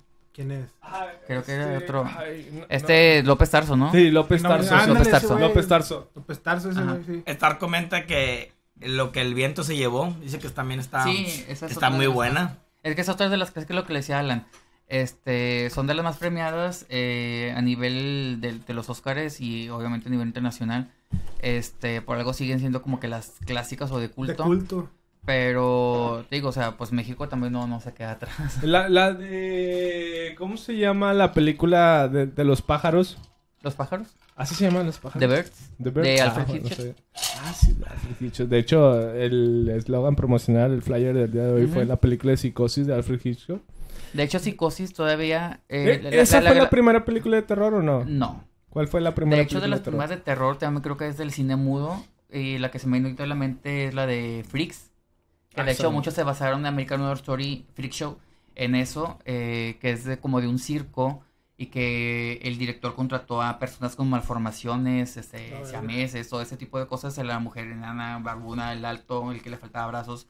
El deforme. monstruo. Ajá, o sea, eran personas Eh, ¿cómo con, eh, eran personas con malformaciones. discapacidades, ¿no? También. O sea, El no calvo. Ah. es que no, bueno, antes no se era discapacidad, simplemente es una malformación. Malformación. Entonces ya se hacía, se hizo esa película, y entonces mucha gente se indignó y se, que se levantaba de la, de la sala y se iba que, que, que mugre de película. Entonces, esas se, se consideran como que las primeras de terror. Veneno para las hadas, comenta Richard. ¿Alguien la ha Esta visto? no la conozco, Ah, sí, sí, las sí. Un saludo Ah. para Stark. Alex, ¿has visto esa, la de veneno para Ah, hadas? está Eh, es de este Tobada, pero no, no la he visto. Sí la tengo. Hace poquito me la pasaron. Caiga. Hace poquito me la pasaron en digital porque eh, en físico es bien difícil conseguirla. Este, pero no la he visto. Pero la- la- las, las tres anteriores de Tobada sí. Aquí ya, ya nos corrigió, eh, sí, es- sí es este Pedro Infante Pedro Infante con, con María Félix eh, Tizoc, sí. Ahora sí, ahora sí. ¿Qué cheque que estabas diciendo? Ah, un saludo para Stark, que ahí nos está sintonizando. Un saludote. Un saludo para el Chatomán. Un saludo también Para para, Ricky y para su esposa Melanie. Un saludo para N370. Es, el- es el neto. El libro de la piedra. ¿Alguien lo ha escuchado? Comenta libro de piedra. ¿De, de la qué? ¿De la qué? El libro de, de piedra. de la no hablando de eso porque ahorita salen varios. ¿De qué, güey. ¿De qué piedra hablas, güey? Porque. El, el libro de piedra. Aparte que aquí hablamos de todo, sabemos de nada, pero con ayuda de toda la gente que está en el chat podemos... Eh, Es que ahorita Tiene- dices piedra y de volada la Ridley. Bueno, Ah. pero hablando de películas más recientes de terror, No, ¿cuál fue la que hizo el boom? Va- va- vamos a ir por partes. Primero, la, esa fue la que dijiste. Ya la íbamos de- en los Bueno, la que se 50, me viene a los la mente, 50. Puede ser que. No, 30, será En como los 30. 30. Bueno, Ajá. luego en los 50 creo que se cambió mucho el, Sí. el ámbito y se fue más a otro tipo de cine, Sí, ¿verdad? era más como que acción, de todas esas cosas, eh, o dramas. La de los nazis que fantasías tenía ya su también, propio que, que era, sí, que era cuando entró Disney también. ¿Sí? Disney entró, que era en blanco y negro, pero Disney las tenía a color. Ah, pues las de Disney. Disney bien adelantado, o sea. Sí. La de Mickey. Eh, eh, son como de los 30, ¿no? También las de Este, Disney. Blancanieves creo que es de, la más, de las primeras, de las más viejas. Sí, es de los 30, 30, por ahí más o menos. Ya Sí, estaba a color. Pinocho. Jalar. Este- Que de hecho es interesante lo del lo- que- el cambio que les dio Disney a las historias esas, a las clásicas que conocemos. como están Porque ahorita. son-. Son hecho, grotescas que, y que son, es son, oscura, ¿no? La son oscuras, es de los hermanos Green. De, hecho, dice que los utilizaban pues para, por ejemplo, este, que hicieran caso los niños o, o la gente, bueno, los niños más que nada, que hicieran caso. Eh, No, es que esos por creo que creo que son de que género de europeos. O sea, los que hacían esas historias, cuentos eran europeos. Entonces es muy diferente la cultura a la americana. Pero sí, o sea, eran así como que también medios infantiles, pero sí de que Pinocho se suicida o, o sea, Hasta el viento tiene miedo. ¿Han escuchado algo de eso? sí, es de Enrique Taubada. De los, de los 69. O sea, porque mira, es que te dijeron, Veneno para las hadas, el libro de ¿Libro de piedra piedra? es este, el asiento tiene miedo y Más negro que la noche. Son las cuatro películas de Enrique Taubada. Eh, pero no googleen, cabrones. O sea, nosotros no estamos googleando. Pero pues es, es buena idea. Aquí tenemos un experto Sí. en todo ese tipo de películas. Porque mm, tiene, Cinéfilo. tiene, tiene mucho tiempo para ver. No, es que desde pequeño siempre las he visto, entonces. Pero, Pero pues, esas son pues, mexicanas entonces. Sí, mexicanas, ¿Y en, en qué son? ¿Son así como de terror, suspenso? Este, este error todavía, bueno, el libro de piedra no me gusta tanto, pero a mucha gente sí. Lo que sí no, no recomiendo son los remakes que apestan, este... Ah, de hecho sacaron hace poco la de, de... de las tres, de negro que la noche, Ajá. el, el, el Cemento También las de Chucky. y Libro de Piedra, o sea, pero no. Terminator. Bueno, eso Y vamos a ver. Esa, esa no Ok, es de entonces, terror, pero las de Chucky también les hicieron Chucky. este remake y no, es un reboot, es un reboot. Ah, sí, los reboot. Y luego en, en los 60 es que hubo más que nada. Bueno, yo en los 60 me acuerdo un chingo la de Stanley Kubrick. La de ah, 2001 2001, Space Odyssey. ajá. Esa película está excelente. La Odisea. Sí, Odisea. Odisea en el espacio. Creo que es de las primeritas en ciencia ficción. Esa sí está con De hecho, que, fiction, de hecho que hay otra, hay otra, no me acuerdo, no me acuerdo el nombre, pero es también de las primeras como de ciencia ficción, que viene, es como si fuera, que viene la luna como co- con, un algo así para ver, no me Ah, acuerdo no. el nombre, pero es algo así como de ciencia ficción, Ah, esa es ah, de las hay- primeras, ah. creo que también es muda. Hay, hay otras más atrás. eh, en esa creo que no sé cómo se llama. La de. De hecho, la sacaron hace poquito. La... Que, que la luna se, se- está media grotesca también, que, que- Sí. es alguien que vestido como, se, se puso como que algo de, de luna y que habla y Sí, todo. ha- hay unas más viejas. Esa, Ajá. no, no sé cómo se llama. Si no. Está cuando la Tierra se detiene. Que las, Ah, ah, ok, ese yo- yo, tengo, ese es... de los 50, la de. La Guerra de los Mundos Ajá. y El Día que la Tierra se detuvo. Yo tengo la, la original de, la primera, del el Día que la Tierra se detuvo, está muy ¿La de los padre. 50? Sí, de los 50, está en blanco y negro. Está muy parecida a lo que. No, es muy diferente. ¿Neta? ¿En qué sentido? Eh, pues sí le cambian muchas cosas, este, sí llega el, el, el el robot ese, pero es un robot tamaño a lo mucho dos metros de alguien. Este, pero sí, sí está muy diferente. Sí sale Clatú y todo, pero muy diferente en cuestión de, de igual de época. Ajá. Y luego, bueno, eso fue en el sci-fi. En México, ¿qué se estaba haciendo por ahí de esas épocas? Pues ya cuando, bueno, lo del santo ya traíamos, ¿verdad? Un poquito, Un poquito también. de, de entre Las de Taboada, terror, co- de las de Pedro ficción, Infante. Ajá, Pedro Infante, todo. eh, pues, sobre todo, Es yo, que yo veo, ¿no? Yo veo el que- cine mexicano de la época de oro que le llaman, pero más que todo que refleja lo que se vivía en de la sociedad este mexicana, tanto la clase alta, media o baja. Esto, bueno, yo así lo veo, no sé, a lo mejor estoy mal. Pero pues yo creo que es algo que, que, que pegó mucho. Ya en los 70 aquí en México fue ya películas donde ya salían otras actrices, por ejemplo, esta, ahí se me fue el nombre de esta, la mamá de Angélica Vale, Ah, Silvia Pinal. Sil- Silvia No, Pinal, no, Angélica María. Angélica María, Angélica María. ajá. Todas esas este que empezaron a salir esas, esas películas y luego ya si nos bajamos de nivel empezaron a tener éxito las películas de ficheras. Ah, eh, de esas todas son esas, top de los del 70s top. también. Esas de los 70. Ahorita llegamos ¿Cuál, a las cuál, cuál, ficheras. cuál? De las ficheras. Pues con resort. Olga Brinsky, todas esas que se le. Las, desnudas. las de este Del güey, ¿cómo se Tuntún. llama? Del Ah, El de- Cantinflas. Ah. Las películas de Cantinflas. Ah, pero- pero esas eran-. Esas eran perrísimas, tenían miles y miles de gente que amaba. Eh, eh, esas fueron un poquito después que las de Pedro Infanta, ¿no? Las de Ajá, Cantinflas, sí. Tintán Ajá. y... No recuerdo. Resortes. Resortes, ¿verdad? Eh, ahorita mencionan La Mancha Voraz también, que es de los Ah, 50. Sí, esa es de los 50, pero la- a mí me gusta mucho la de los 80, el remake. Dice que, que le acaban de ver hace poco una app que se llama Watch It. Y que comenten ahí que el libro de la piedra, hasta el viento tiene miedo y más negro que la noche tienen remakes chafos. Sí, Es lo que como dijo Que, real- que real- sí, que, fue Alex, que realmente son algo que, que le están metiendo, Pero es el libro de piedra, no el libro en la piedra. no sé, hasta bueno, no el sé. libro de piedra. Mira, yo no me quedé con la piedra. Ah, Ay, nadie ay, ve el libro, todos vemos la piedra. vemos la piedra, ¿verdad? A mí Yo no sé me qué sea. la piedra porque ahorita me salgo. Ah. Aquí la pregunta Ahorita es, se levantan de por ahí. ¿qué, qué cine era mejor en, en esos años? O sea, en los años 50, 60, 70, ¿cuál era el que se distinguía más o por qué? Es que no, no había mucha exportación de cine. Sí, de hecho o sea, las películas eh, americanas cuando venían aquí a México llegaban como en- de- después de meses o de años. Como Ajá. cuando DirecTV era el que te traía las películas. Exactamente. Fue el primero que te trajo. pues, Salía Harry Potter en Estados Unidos En el 2001. en el y 2001, llegaba el en 2004. febrero, y aquí se veía hasta como septiembre. Y decías Pero- tú. No, pero los ah, primeritos. ya salían bien, o sea, ya salían en el cine esas.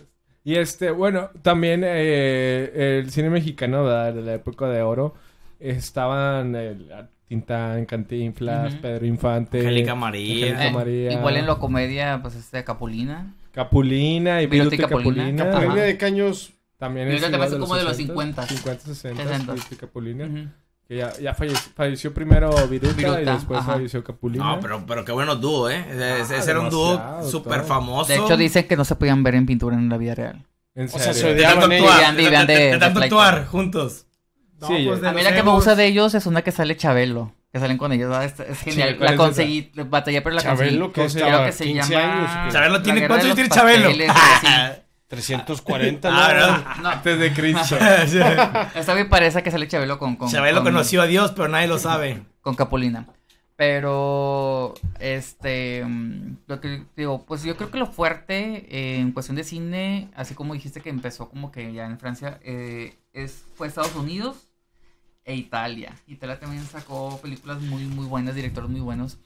Este, incluso cine de terror muy bueno. También el Italia de este Darío Argento es uno de los más Ah, expo- máximos exponentes de terror italiano. Este, pero sí, o sea, sí hay cosas, o sea, son como que de los pioneros o, o que más eh, hubo exportaciones de, de películas, o sea, eh, cuando empezaba, o sea, el boom del, del cine. Ya, ya cuando eh, luego después los 70s, aquí, eh, eh, ya por los 60, 50 pasamos por- ahí poquito por todas. Nos pasaron muchas cosas y La agarra los pasteles que sale Chabelo. No la conozco. Sí. Yo Sí, conozco aquí comenta, comenta el chat, la agarra los pasteles que sale Chabelo. Pues creo que es esa donde sale, no, Los Reyes del Volante es, esa- es la que se llama donde sale con Viruta y Capulina. Eh, Ah, aquí tenemos a- también a, a un, a un buen Experto. a un experto con, con buena edad porque el neto ya está pisando los 40 ese neto saluditos Pero el vato tiene mucho conocimiento relacionado a películas Ah, así de, de bue- de buen conocimiento y de... Es que chido que la gente nos está ayudando ahí como que... Y lo bueno que tenemos aquí a Alex a para alguien que, que, lo también... puede, que lo puede complementar y- decir, porque realmente tal vez no estamos tan llenos en el, en el Eh, tema, Mira, pero... yo te voy a decir, el cheque se quedó con la piedra, anda buscando ceniza ahorita el vato, güey, para llevarse. Ahí está el cenicero completo, el güey. tengo lleno y hay otro afuera. No, bueno, Una de las películas chidas mexicanas era la de Pedro Navajas. Ajá, pero Con no. esa se identificaba mucha gente que andaba así en los, en los suburbios. Andando en la calle en las noches, güey. Ajá. Que tenían miedo de que los asaltaran o algo. Ahí salía este García, ¿cómo se llama? Andrés García. Andrés García. No, un... Que de ahí despegó con esa. ¿eh? De la bombita. 800, famoso y- 800 mujeres, ¿eh? En 10 años. El Se la pasó haciendo no respetos que para la película no que hizo. También otra muy clásica que la pasan en Semana Santa recordando a Ben Hur y la de los Diez Mandamientos. Había una mexicana con este, ¿cómo se llamaba? Eh, Juan Diego. Que le rezaba a la Virgen, que Ah, se le aparecía en blanco y sí. negro. No sé cómo se llama esa, también era como que la pasaban en esos tiempos. Maribel Guardia, güey. Tiene unos 65 años, sigue siendo la misma Maribel Guardia de Ah, hace pues en esa de Pedro ¿eh? Navajas No. salía Ah, no, Maribel Guardia. De hecho, Maribel Guardia, como es mejor. 20 De hecho. Maribel Guardia salió también en películas de ficheras. Sí, en las Sí. ficheras. Que Y, se 70. encuer- en ese tiempo en el cine se encueraban Maribel Sí. Guardia. Olga Brinsky. Esta, eh, Olga, esta, la, otra. ¿Cómo se llama la, la del violín? Sasha Sacha Montenegro. Montenegro también. Ah, Sacha Montenegro era una super actriz, ¿eh? Eran las Esa- mejores actrices que y la tenía tenían en México en Super Bush, tiempo. Super Bush, pero el, el, el Bush del, del tiempo. ¡Eh! Ah, el hijo, el hijo de Pedro Efectos Navajas. especiales. El hijo de Pedro Navajas, la cara laza, anda ahí. Aquí la, aquí la gente de que nos está viendo anda comentando full se- sobre el tema. ¿Qué otra película puedes recomendar, Sim? Digo, a Alejandro Cullen. Pero como, o sea, ¿de qué Así tipo? de noventera, ochentera mexicana. Noventero. mm. Donde salía Luis Miguel Del cantando. género que sea. Pues Con fíjate que ahorita se Fernández. me viene a la mente una que es clásica de los noventas, es suspenso. Suspenso, se llama La mano que mece la cuna. Ah, la del violín. Mexicana. Dicen que es No, Olga es mexicana, no, Brinsky. es americana. Mexicana. Híjole, es que casi son más, más de terror, pero son churros, o sea. Sí, que se aventaron Drácula, pero Drácula. No, mira. Drácula. eh, Pero eh, Drácula es de los 90, ¿no? No, pero mira, hay unas películas de terror. Yo no la he visto, me la han recomendado mucho, pero digo, es difícil conseguirlas en físico ya.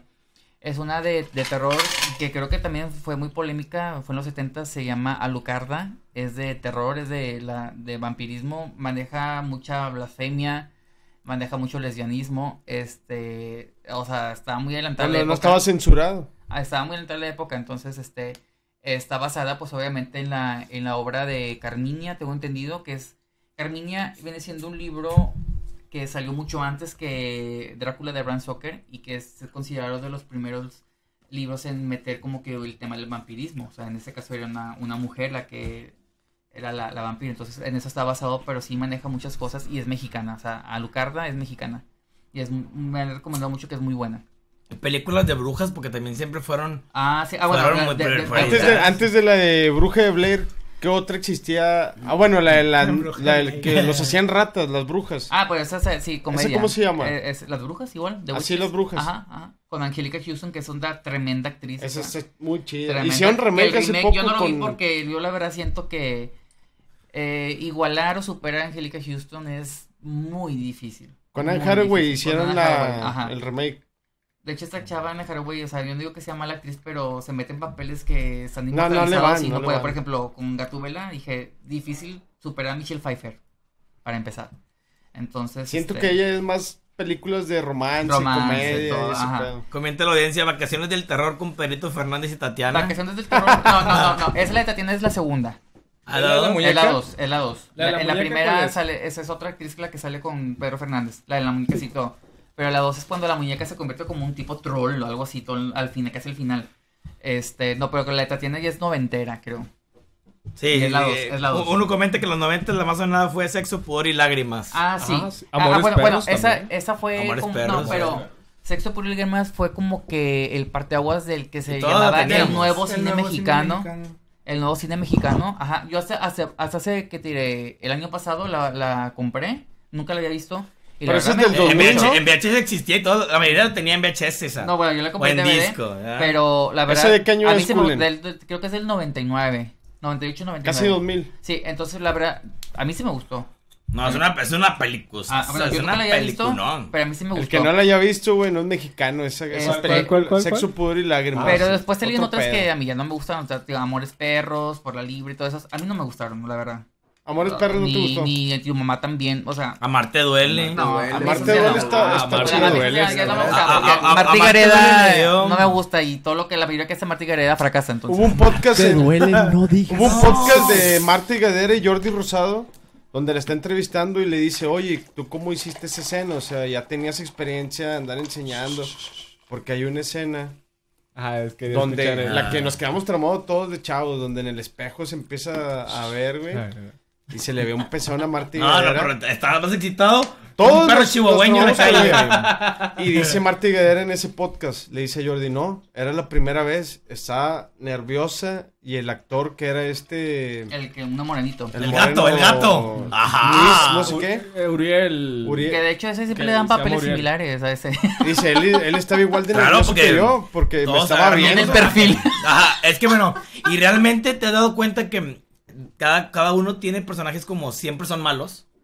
Y luego cuando los ves de buenos y dices, ah, chis, pues todas las películas, toda, todo lo he visto de, de bueno o todo lo he visto de malo y luego cambian y te, te saca de onda el, el Sí. ver a, una persona así. A mí me pasó algo parecido. Siempre escuché a Bruce Willis con la voz de Goku, y luego cuando lo vi ya en, en su voz original dije, güey, ¿quién es este vato? verdad? Porque no habla como Goku, Genki Dama, Kamehameha. ¿qué pedo, güey? Bueno, es como. El doblaje estuvo bien sabroso. No, pero es, es como dices, de que Bruce Willis siempre ha hecho de acción y hay un- hubo una en los momentos que es- era como comedia, como que tirándole a más infantil la película. Armagedón. Cuando tenía pelo, No, cuando tenía no, pelo. ya no tenía pelo, pero es Ah, también de los está momentos así mal. que está, que es como más infantil la película. Eso no lo recuerdo. ¿En la de los 12 monos sale Bruce Willis o no? Sí, Bruce Sí, Willis. ah, está muy padre sí, esa película, es muy padre. Esa es de culto, la Esa de es los 12 de más monos. ciencia ficción. Comentan Rojo Amanecer monos. con María Rojo. Ah, sí.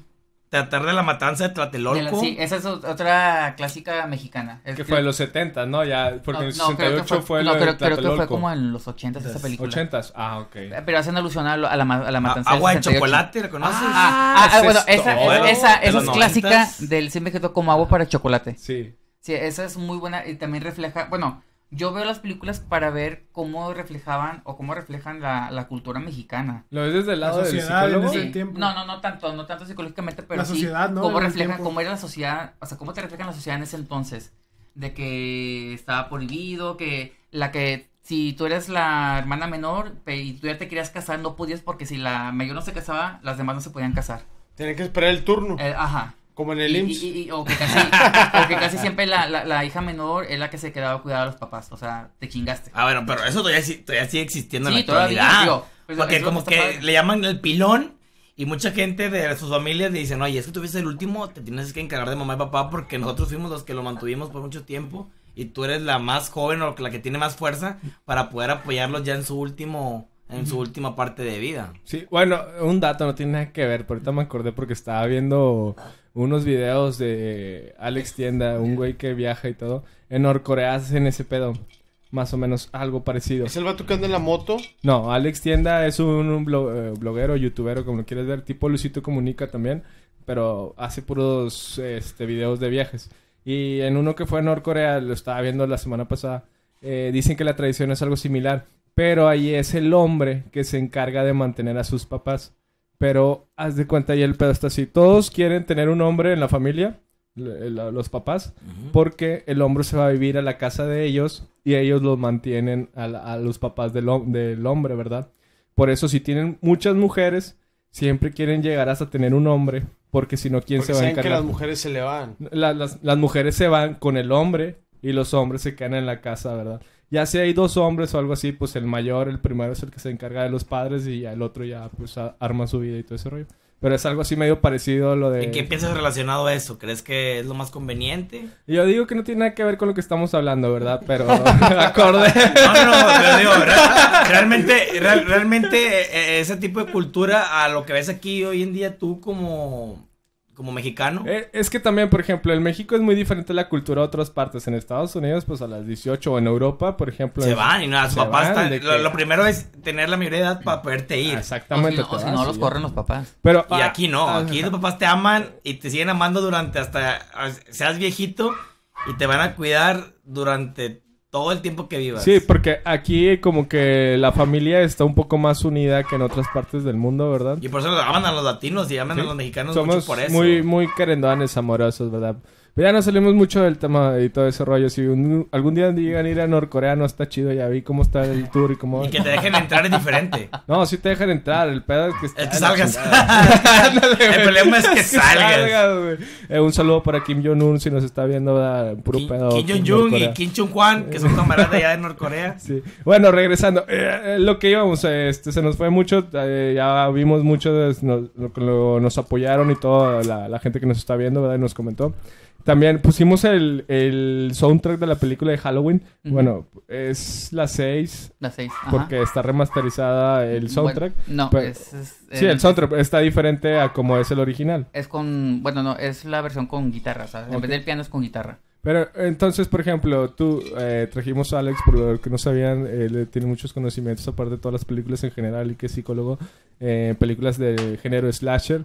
Si alguien no sabe qué es el género slasher, se lo va a decir ahorita qué es el género slasher. Es un subgénero la- de- del, del género de terror. Este, slasher pues viene así también como, eh, me pongo técnico de la palabra slash, que significa partir o El de. Guns N' Roses. No. Del Ramón. Entonces, este, Slash, Ramón. ¿Qué pasa? Bueno, pues es- se caracteriza este, este tipo de películas eh, por un asesino, un asesino serial, digamos así, y que mata eh, así horriblemente, brutalmente a adolescentes. Y se distingue también por la poca o nula participación de los papás o una supervisión parental. ¿Cuál fue la primera así película que... La primera película que yo vi Slasher fue como a los 4 o 5 años. Entonces, digo, ya soy sea, ya veterano. estás ya soy veterano en eso, ya estaba destinado O sea, a ver películas 30 años en eso. Ya, ya está perturbado Ya. desde los Ya, 4 ya, o ya, 5 o sea, años. Tú lo veías en la calle, ¿verdad? Y en lugar de andar con carritos o algo así, trae un cuchillo. Así, ¿a ¿Dónde vas, güey? Ven, tú, güey. No, De que- hecho, tenía lo- mi lo- máscara, mi máscara de Ghostface Los también. tenían miedo, güey. Decían, este güey está loco. Tenía mi, mi máscara de Ghostface también todo. A ver, por de, de ejemplo... hecho, también de... Bueno, la primera que vi fue la de Pesadilla en la calle del infierno 2. La de Freddy Krueger del, del camioncito de amarillo de escolar. Este, pero bueno, de ahí fue con el- el- mi amor hacia la saga de Freddy Krueger, que tuve la oportunidad de conocer al actor Robert Englund dos veces. Ajá. Y este, ¿Vino a Monterrey? Sí, ajá, a la dos veces. Dos Eh, veces. eh, Creo, creo que yo también lo conocí. ¿A- ¿Hasta cuál, ¿Hasta cuál película estuvo de... Él estuvo en todas, ¿Todas, hasta hubo, hubo una serie que contó con dos temporadas, que también pasaban aquí en México. eh, y ya, este, el remake ya no, ya, ya no participó él. A ver, por ejemplo, tú, Cheque, ¿sabías lo de ese tipo de género que existía, el slasher? No, ni idea, nomás. Ni idea, no tenías idea. Pero ah, sí habías visto películas, ¿no? Del género slasher. ¿O no? Tal vez, O ha- sea, sí, tal vez, sí. ha- tal vez ha visto, Scream, pero no Halloween. sabe. Bueno, sí, sabes. sí, sí, las he visto. ¿Tú, Cucu, sabías que existía ese No sabía que se llamaba así, pero, o sea, pues sí, conoces la de Freddy, la de ¿Cuál, cuál es la que más te gustó a ti, por ejemplo, La de así? Freddy. ¿La de Freddy? Este, porque, eh, la cual, la primerita, la Sí. eh, pesadilla en el calle en el La- infierno. La uno. La uno. Esa se, eh, no, no me digas, la viste en el canal 6. A huevo. Güey. Sí, como todo, güey. No, pero la que me traumó fue la de Elite, güey. Ese- Pero no sé si Eso. no, no es, ¿La de no es? Slash. ¿Por qué la No, no sé si sea Slasher o no sé. No, Bueno, la de. It, güey, no es que esa madre te mata psicológico. ¿La de. E.T.? La de It. La de- Ah, del payaso. Ah, del sí, payaso, eso. Perdón, ah, perdón, perdón. Sí, ese sí. Es que aquí Me- tenemos- Me falló el inglés, me falló el Eh, inglés. compadre, clases de inglés. Están baratos, ¿eh? Ese sí Aquí está con madre, español. No, Eso sí pero mucho esa madre de Chile, niño. yo, yo cuando, hasta cuando salían los pinches Acércate a la comerciales, alcantarilla. cuando salían los comerciales en la tele, güey, yo hasta me culeaba con eso. De hecho, esa yo me acuerdo que ibas al baño y, güey, Ven, yo- acércate a la Yo, alcantarilla. yo- yo me iba a bañar, güey, ahí no que salía acá de, de la, de la pinche... Eso, eso. Eh, eh, esa madre fue la que madre. acá me, me, me mandó No, a la chingada. Ya ni te esa- querías bañar un mes sin bañarte después de ver la película, güey. No, esa película yo me acuerdo que la rentaban eh, mis hermanas eh, cuando existía el macro videocentro. Este. El Anfer. No, a Macrovideocentro era O sea- como que el blockbuster. Un saludo al último blockbuster, creo que todavía existe en Estados Todo Unidos. por, no, todo por no Aguante. querer aliarse. Aguante blockbuster. Este, me acuerdo que ¿verdad? rentaron, pero a mí ni, no me causó realmente ningún trauma. No, no me gustan los payasos, pero. ¿Cuál fue la que te El- causó el así exorcista, algo en la mente Bueno, que sí estuvo? Bueno, no que me haya perturbado la mente, pero bueno, ahorita de grande sí Que te haya perturbado. más fuerte las películas, pero la que a mí sí me dio miedo, porque el- veía que la recomendaban mucho y la pude encontrar cuando estaba en secundaria que la renté, la de Evil Dead que se llama El despertar del diablo. Esa sí me dio miedo la película, que es sobre posesión, o sea, demonios. que es ¿La la de los niños del maíz? No, no, no, no esa es otra, esa es de Stephen King, Los niños del maíz. El, el esa es otra- esa es exorcista otra de muy Emily. Rose. Eh, La primera. esa- Oye, la niña bueno. quedó traumada. Ah, eh, pasaron muchas es cosas una, en el exorcismo. una. Sí, no, por ahí actuó en la primera que realmente cuando, cuando baja las escaleras y gira la cabeza. No, pero esa es el exorcista, no es del Emily Rose. Emily Rose Es- ya. esa es otra. es la no. siguiente. Es otra película, no, es otra película que salió en los, como en los 2000 que a mí la verdad me, me aburrió. Pero la del exorcista El original. Exorcista son tres películas. Son tres películas. Linda Blair sale obviamente la primera y en la segunda. La segunda está muy tranqui.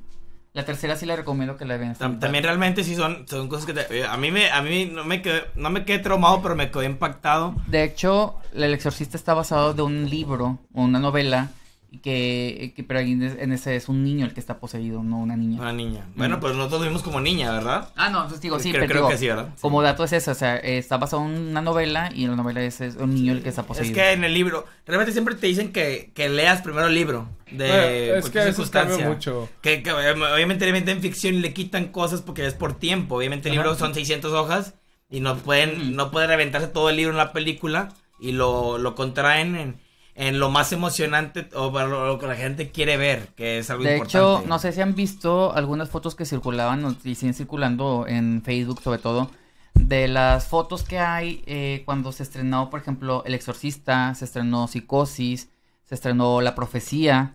eh, La Profecía, Todo, wow. el, el- todo el anuncio que hay, los postes grandotes en el cine y las filotas que había.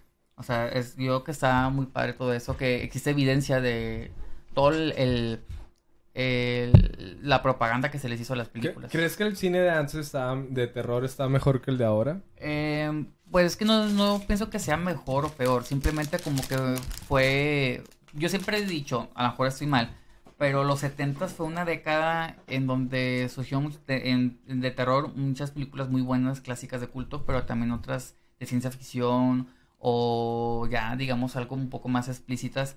Este, no sé qué pasó en los 70 si eran la secuencia, digo, las secuelas de, el de tanto abuso de las drogas en los 60 pero este, por ejemplo, Alejandro Jodorowsky, o sea, sus películas Ah, son Jodorowsky. bien, bien, bien raras, incluso caen en lo bizarro, o sea, pero digo, a fin de cuentas son películas, o sea, clásicas, o sea, hubo algo, pero mm, eh, por ejemplo, en el slasher, pues se considera como te digo la de Psicosis, Peeping Tom, hay una que se llama así, Blood, Blood, No. Bloody Fest, Blood Feast, algo se llama, este como que de las primeritas de las slasher, y luego salieron también en los 70 las, las italianas. La, la, la de eso, ¿no? Que en la de Slasher o sí. De, porque no tiene mucha no supervisión de tan- adultos. No, pero no tanto, porque recuerda que también ellos ya regresan como adultos. Y Ajá. incluso eh, eso Pennywise sigue también matando adultos. Ah, ¿no? Obviamente lo que le gustan son niños, pero también mata adultos. Pero sí, puede- podría ser que entre como en algo tipo de, algo, digamos como un slasher más light. Porque Eh, te digo, porque esa es otra. La- la- hay muchas películas de terror que no tocan el tema de, de que matan a niños, o sea, eso sí. Ah, sí. Y hay Pues otra- la hay- ejemplo, la de, Sc- la de Scream. No no, son no, niños. no, no, son adolescentes. Ajá. La que sí hay algo de eso eh, eh, es una película que es una nueva que salió. eh, ese payaso se ha- está, con- se ha estado convirtiendo ya en algo de culto o clásico en el cine de terror ¿Cuál es? que se llama All Hallows Eve. La película este, ya se está haciendo una, eh, una nueva o ya se terminó de hacer. Yo la verdad la recomiendo mucho, son de bajo presupuesto, pero están excelentes esas películas. Ese payaso sí, sí está interesante. Es como la de... Se llama Art el payaso, Art the. Clown. Ajá. Es parecida a la de Jason en Navidad. No, y- no, y acá, pero este, acá sí, sí es más sanguinario este payaso. Este, pero tomando el tema del slasher, ¿Cuál, cuál, cuál se te hace que es la mejor saga en el slasher? pues es que a mí me encanta Pesadilla. La- eh, Freddy Krueger, Freddy. Krueger. Sí, entonces hubo un momento, bueno, el slasher, la época de oro del slasher fue en los ochentas, sí, digamos como que inició en los sesentas o eso, pero Halloween fue como que el parteaguas en el bueno. 78. Y luego en el 80 viene eh, Viernes 13, que para los que no saben, bueno, todavía no sale Jason en la, prime- en la primera, bueno, sí sale para el final, pero no, no es como el, el asesino. Y ya sale Freddy Krueger, además, este, todas las secuelas. Entonces, el slasher en los 80 fue su época de oro. En los 90 antes del 96 estaba un poco desgastado. Viene Wes Craven con Scream, revive y revoluciona el género slasher. Y pues ahí donde tenemos también otras joyitas del género que es Scream, Leyenda Urbana.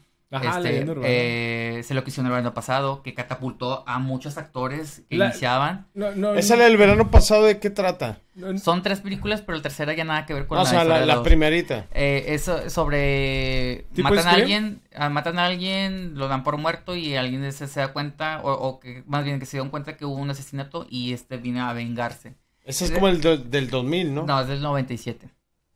A Sí. la madre. Este, aquí llegarán después, pero eh, Scream se estrenó en el 96 en diciembre, un diciembre y luego Scream 2 salida en Los siguiente, hace sí. fantasmas.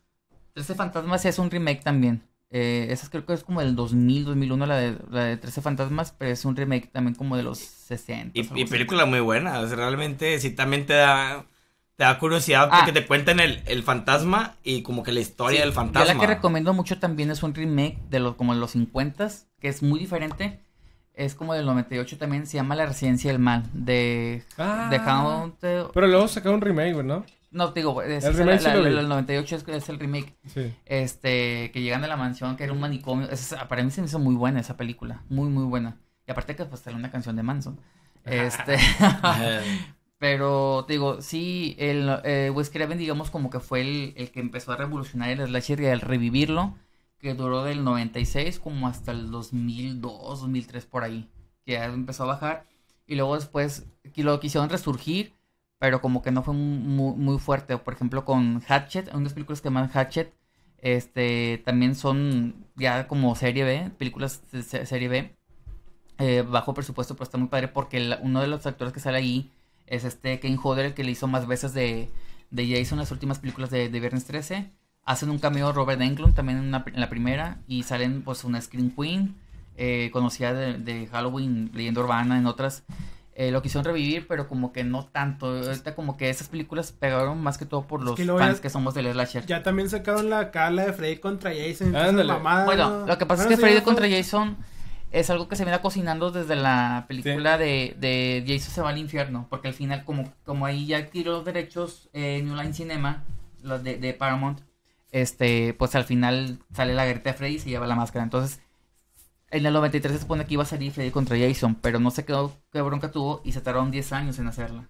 Ajá. Pues Sí, el pago, eh, papi, el pago. No, ¿En qué, o- en o- qué o- año salió ese? Cobrando, 2003. estaban cobrando Iba a salir desde los noventas. De- o sea, se supone que después de eso, en el 93 iba a salir Freddy contra Jason. Sí, porque ya traían mucho. Ajá, entonces, boom pero-. Pero el presupuesto, papi, porque cada actor subió... de- No, pues el actor de Jason no sabes quién era. Le pones Obviamente una no. máscara, el güey. actor de Jason en Freddy contra Jason es otro, no es Kane Sí. Hodder. Ah, el ¿en serio? además, sí, es otro. Ajá, eso no sabía. Pero Ajá. sí es este Robert, Robert Englund. Englund, ajá. El- el- Sí, este, pero eh, digo, ahí como que fue lo del el, cuando fue revivido el, el slasher, revolucionado, hasta ahí. Entonces también hay otras que se si no, Evil. del cuervo, ¿qué tal?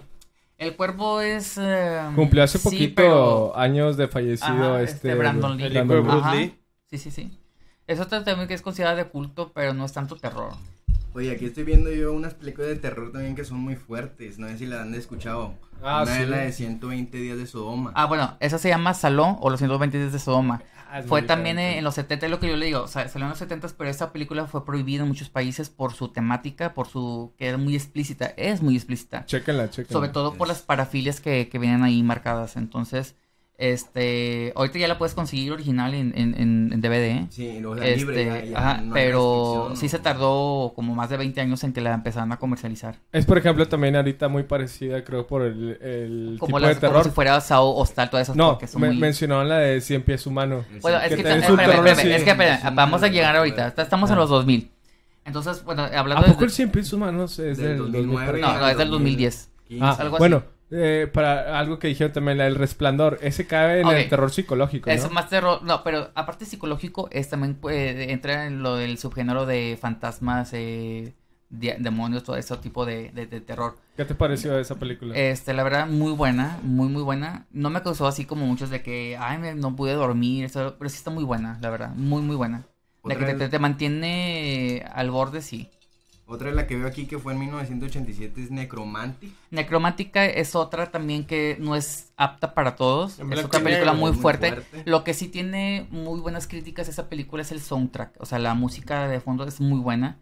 Yo la vi en YouTube. Este no es apta para todo público. Tienes que tener también amplio criterio. Y lo que no me gustó de la película eh, que pasan a la cámara cuando matan a un animal, eso no me gustó. Pero Tú sí que eres fuerte. conocedor de películas de terror, ¿te gusta la de 28 días después? Sí, eh, este, Exterminio, que se llama. Exterminio, De hecho, a mí los zombies me gusta poco, pero esa película me gustó mucho porque revolucionaron a los zombies. Porque ahí un zombie es como una Ana Guevara, o sea, te, te, atrapa locos porque que te atrapa. Te alcanzan y Ah, te atrapa, es lo que me gustó. amanecer, ¿Cuál? ¿cómo se llama? Eso es lo que Ana me Guevara, Yo saludos. les voy a decir, eh, esos, esos zombies se aventaron lo que dijo Cuco, los siete puntos, güey.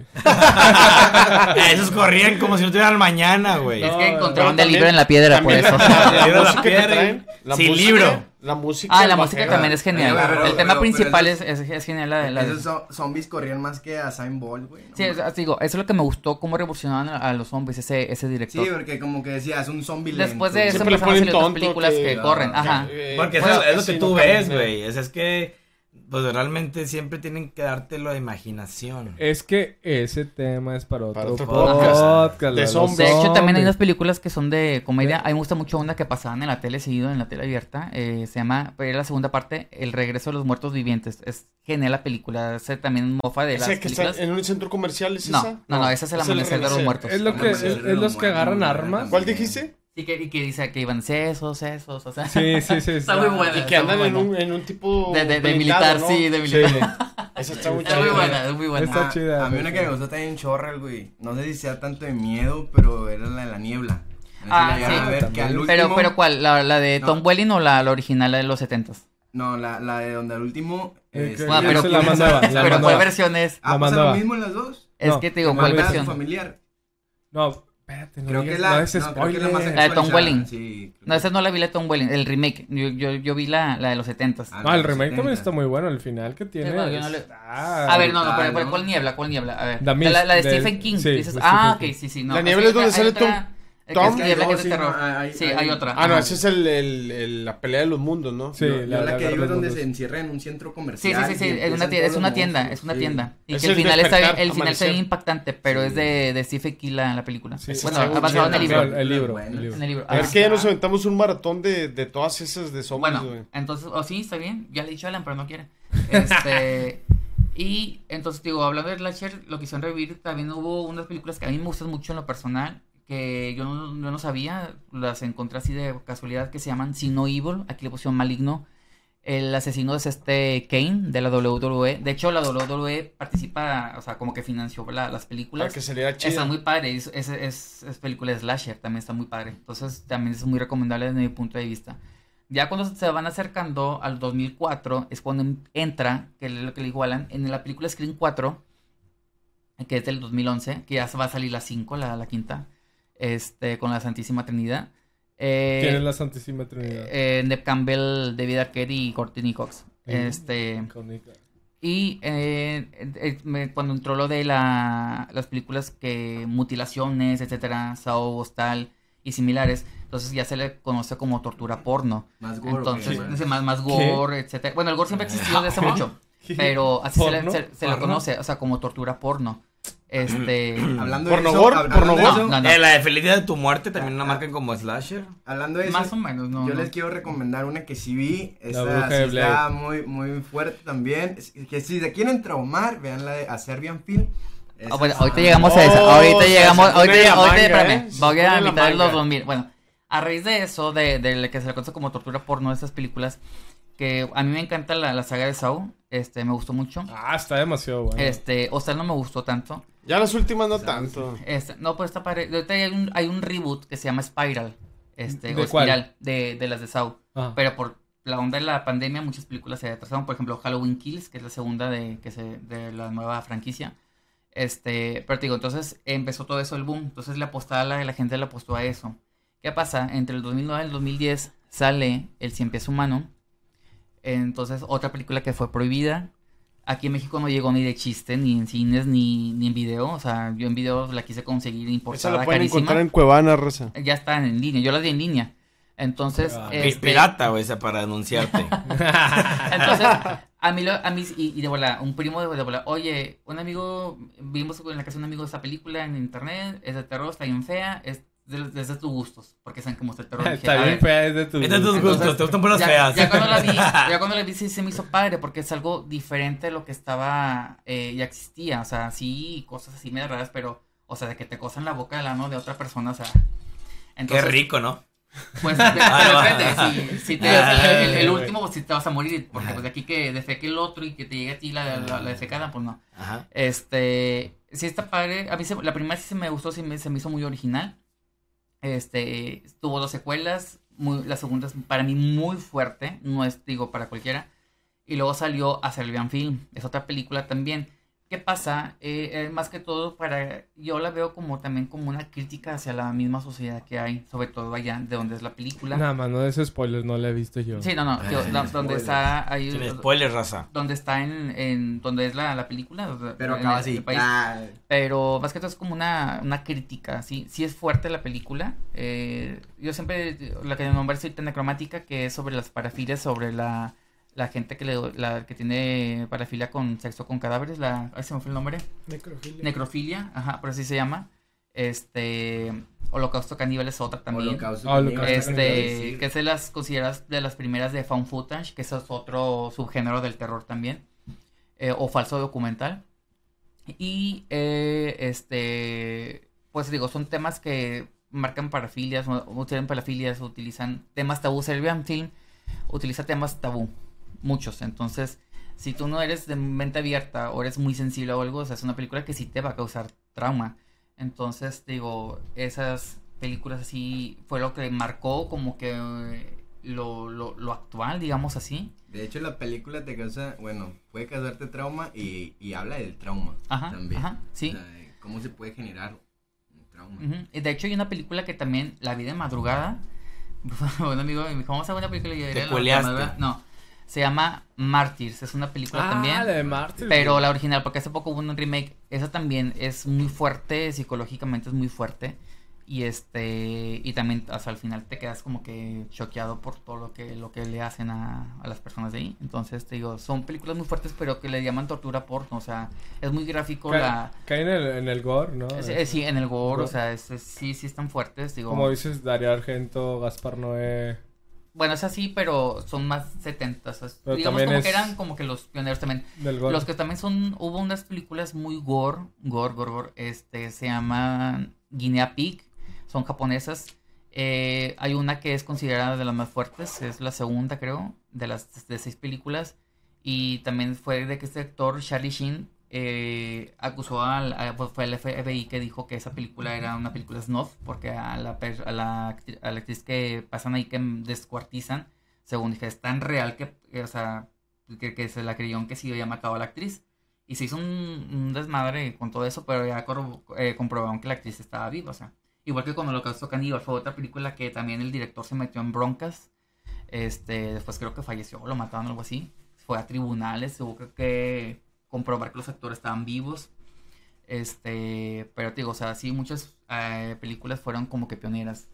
Y después digo, eh, salieron esas que mencionas a Serbian Fin y han salido otras también similares, muy sim- similares y muy, muy fuertes, pero que lamentablemente no se dan a conocer acá en México. O sea, tienes que Sí, es- investigarle, buscarle por, por eso, otras. ¿no? Sí, es que cada gente que tiene como que un gusto por, por ese tipo de detalles, pues si Ajá. aquí no hay, pues buscas. Entonces, para encontrar algo más a tu gusto, a, a lo que se te viene haciendo una similitud a lo que has visto aquí actualmente. Sí, digo, y hay como mucha gente- No, no cualquier persona puede ver ese tipo de No, sí la puede ver, pero que la soporte es diferente. También. Sí, de, por ejemplo, de, ahorita que dices de, de japonés, de, de eso no te, no, te, no te has puesto a ver películas de allá porque pues también Sí, están tengo muy algún, en mi locas, colección de películas, bueno, yo soy todavía muy old school, de mis películas que tengo en DVD y Blu-ray, tengo algunas japonesas. Eh, me consiguieron, bueno, la conseguí clonada porque pues original no he visto que la vendan aquí, eh, Sí. que se llama Ba- eh, Batalla Royal, Battle Royale, que dicen que la de los Juegos del Hambre se fusiló la idea de, de esa película y de los libros, que también es de un grupo de, pues los secuestran literal un grupo de secundario prep, algo así, los llevan como una isla, les ponen un collar y le dicen, pues tienes que, no te tienes que, de que no te tienen que matar y tienes que sobrevivir. Igual es una tipo Juegos del Hambre y todo, y la- también les dicen, si no matas a nadie, te va a explotar el collar, y si intentas escapar, te va a explotar el collar, entonces no tienes de otra, o matar o que te mataran. Algo como los juegos de Sabo. Casi, pues. No, no, esa es más como tipo digo, los Juegos del Hambre, pero esa salió en Japón y es una película también de culto allá en De, Japón. de hecho, también muchas asiáticas hicieron los remakes. Por ejemplo, Sí. la del Aro. El aro, de La hecho, maldición. Pero, pero mira, lo que pasó con el aro y la maldición, que pegaron mucho en, a nivel mundial, porque pues fueron, otras son americanizadas, pero porque los directores participaron en eso, incluso creo que fueron los mismos. Este, Ah, ¿en que hicieron- ajá, entonces por eso también hubo como que eso, pero el, el terror asiático, sobre todo de espíritus, es lo que más abunda, así, que bueno, que se nos vino una, una ola de, de que es Japón, este, Tailandia, Tailandia. Taiwán, Taiwán. este, Corea, Corea también es muy, muy bueno en sus películas de, de terror. Entonces se nos viene todo eso, pero es también por la cultura que hay allá. Entonces, por Ah. eso dicen, es que es muy similar Samara, la de la maldición, que traen el cabello largo y todo. Pues es porque lo, por la cultura que hay en Japón. Este. Porque es más como, in- o sea, es extrovertido, entonces el problema lo explican más que aquí no. Más de los espíritus y fantasmas Ajá, que... se meten durísimo. más. Entonces, aquí también como dato, por ejemplo, la del aro, la, la japonesa, lo que tiene es de que no hay ninguna gota de sangre. Pero de, y de miedo, ¿qué tal? Ah, Pues Eh, de hecho, son, Bueno, ya son no más terroríficas. ¿no? Que Sí. las No, americanizadas. de- de- de tu hecho, mente sí, se la- mete más en eso. Ujú. De hecho, la de la, la de la maldición, la, la, la japonesa, bueno, yo la veo que es como que acá en, en, en, en América, la 1 y la 2 viene siendo la, en la 1 la, la, la, la, la japonesa. O sea, yo le vi partes de las dos películas acá. Pero sí, es otra saga que está muy ya gastada en Japón, o sea, hay un chorro de secuelas. Incluso hay una que se llama, se me fue el nombre de la de la maldición, pero que... Contra Sadako contra Sa- Samara. Sadako, la de la maldición contra Samara, la del aro. O sea, una película con, que entre ellas dos se pelean, o sea. ah, Tanto eh, así llegó la, las secuelas. ajá. Ah, qué loco. Sí, Eh, su, Freddy, su Freddy contra Jason, Ajá. ¿verdad? Por así Es que cuando ya ves algo que como que te impacta o como que la sociedad eh, da un beneficio, siempre intentan juntarlo. Y esto te quedas es que no es pensando para y dices, ganancias. ajá, es para ganancias. es más como dices tú, ya es más a beneficio Ajá. monetario a que te siga dando miedo la saga que traes. Por ejemplo, la otra que, que, que fue, o sea, yo nada más he visto la primera, la dos ya no, eh, la de Alien contra Depredador. A mí me gustan mucho las dos, las dos las sagas. Pero sí, la verdad, yo creí que era innecesario hacer un, un Alien contra Depredador. Yo Sí. creo, yo creo aquí también, bueno, esto ya es fuera de, de las películas, que, Ah, si sacaran, que si sacaran la película de la casa de Ramberry sería todo, todo Ah, taquillas la- llenas. la- tú todo dices la de los jefes. No, esa ya es otra. Esa es ya la casa de Santa Catarina. eh. No, la, Bueno. verdad, la verdad, para hacer algo así, y yo creo que se necesitaría un muy buen director, sí. una muy buen guionista y unos muy buenos actores. o Cre- sea, creo que lo van a sacar. También Creo la producción. no, No, lo Sí, van la producción, no, obviamente. sacar es que la historia cañitas. está más entretenida que como la puedes No, playar pero de- en tele, en video. Sí, pero hablando de eso, creo que le van a sacar una obra de teatro, algo así, Sí, si no me una obra de equivoco. teatro, sí. Sí, la van a sacar eh, en estos días en Monterrey. Sí, a mí ya me llegó la invitación. Pero- Ah, neta, qué chido. Y, pero, bueno, no sé si sea teatro del Es teatro. experimental o teatro, teatro Ah, comercial, no fijado, ¿verdad? Porque el comercial también cambia mucho y lo van a hacer un poco más para llamar la atención. Es de que todo eso es como te digo, o sea, ya cada quien le va poniendo su granito de oro para que sea más más bonito Más la atractivo, ah, ¿no? más, atractiva la- el que lo vayas a ver. Sí, para aganchar a la gente y que vaya. ¿verdad? O porque sí, ahorita todo eso está bien muerto por las situaciones que estamos, entonces quieren eh, eh, implementar algo que, que es extraño, que como alguien experto relacionado a esto va a decir, ah, o sea, esto es como que un, un churro. Sí. Y, y, y pues realmente a veces puede ser un churro, a veces puede ser que sea muy bueno, y conozcas una historia realmente de terror en, en una perfecta condición, porque realmente lo que vemos que, que comenta Alex en su situación de Japón, ahí sí es de que, no sé, cualquier cosa, mochaban brazos y mordían y cortaban, como dice, hasta la misma gente decías, la mató en verdad, pero ya era tu misma mente la que ocasionaba eso. De hecho, hay otra película japonesa, creo que es japonesa, no, ahorita no me acuerdo el nombre, pero es algo como que del sol naciente, algo así se llama, que es una película también muy gráfica, creo que es de los ochentas, que trata también de como que un campo de concentración cuando estaba en guerra Japón y hacían experimentos con las personas y así literal y dicen que se ocuparon este cadáveres reales, o sea, para las muchas escenas. Entonces es otra película también así como de las más fuertes de, de Japón.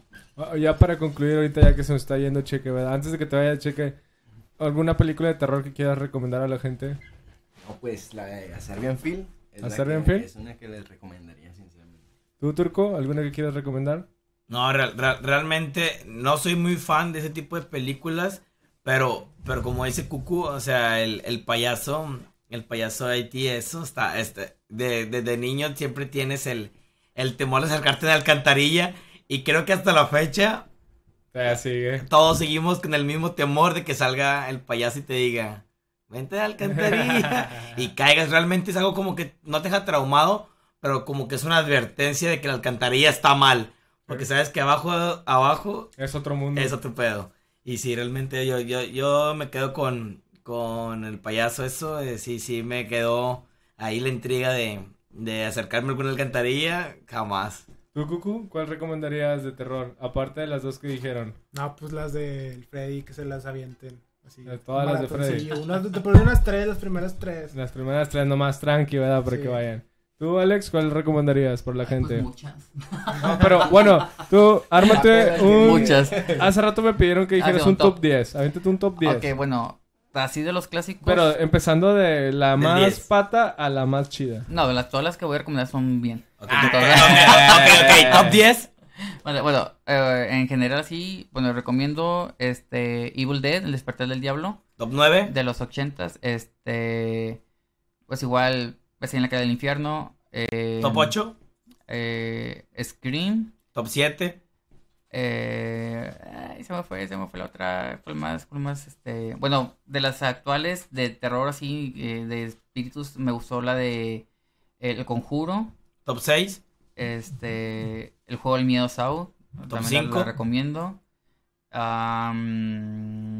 ¿Qué otras? ¿Qué otras? ¿Qué otras? Este, la, la, la profecía. Top 4. La profecía. Este, Exorcista. Top 3. De las clásicas. Am, ¿Qué otra? ¿Qué otra? Se me fue, se me fue. Chucky. Eh, Alien. Alien, el octavo pasajero también está muy buena. Top no, no, 2. no, no, a ver, no, aquí. Alien es una película de ciencia ficción. No, es una película de terror disfrazada de ciencia ficción. Ah, ok. Sí. Ya las demás sí son más ciencia ficción. Top 2. Este, el 2, ¿cuál, cuál, cuál pondría en la 2? En el dos, en el dos. Son tus dos mejores películas. El top no, 1 no, y yo top estoy, 2. diciendo, no, yo estoy diciendo nomás así al azar. No, Yo no, tengo no, no. muchas, muchas así. Al último este, deja la que más te guste. Ya, ya vamos en top 2, ¿eh? Ya vamos en top 2, chavos. Este, ay, ¿cuál se me viene ahorita? Jeepers Creepers también, la, la 1.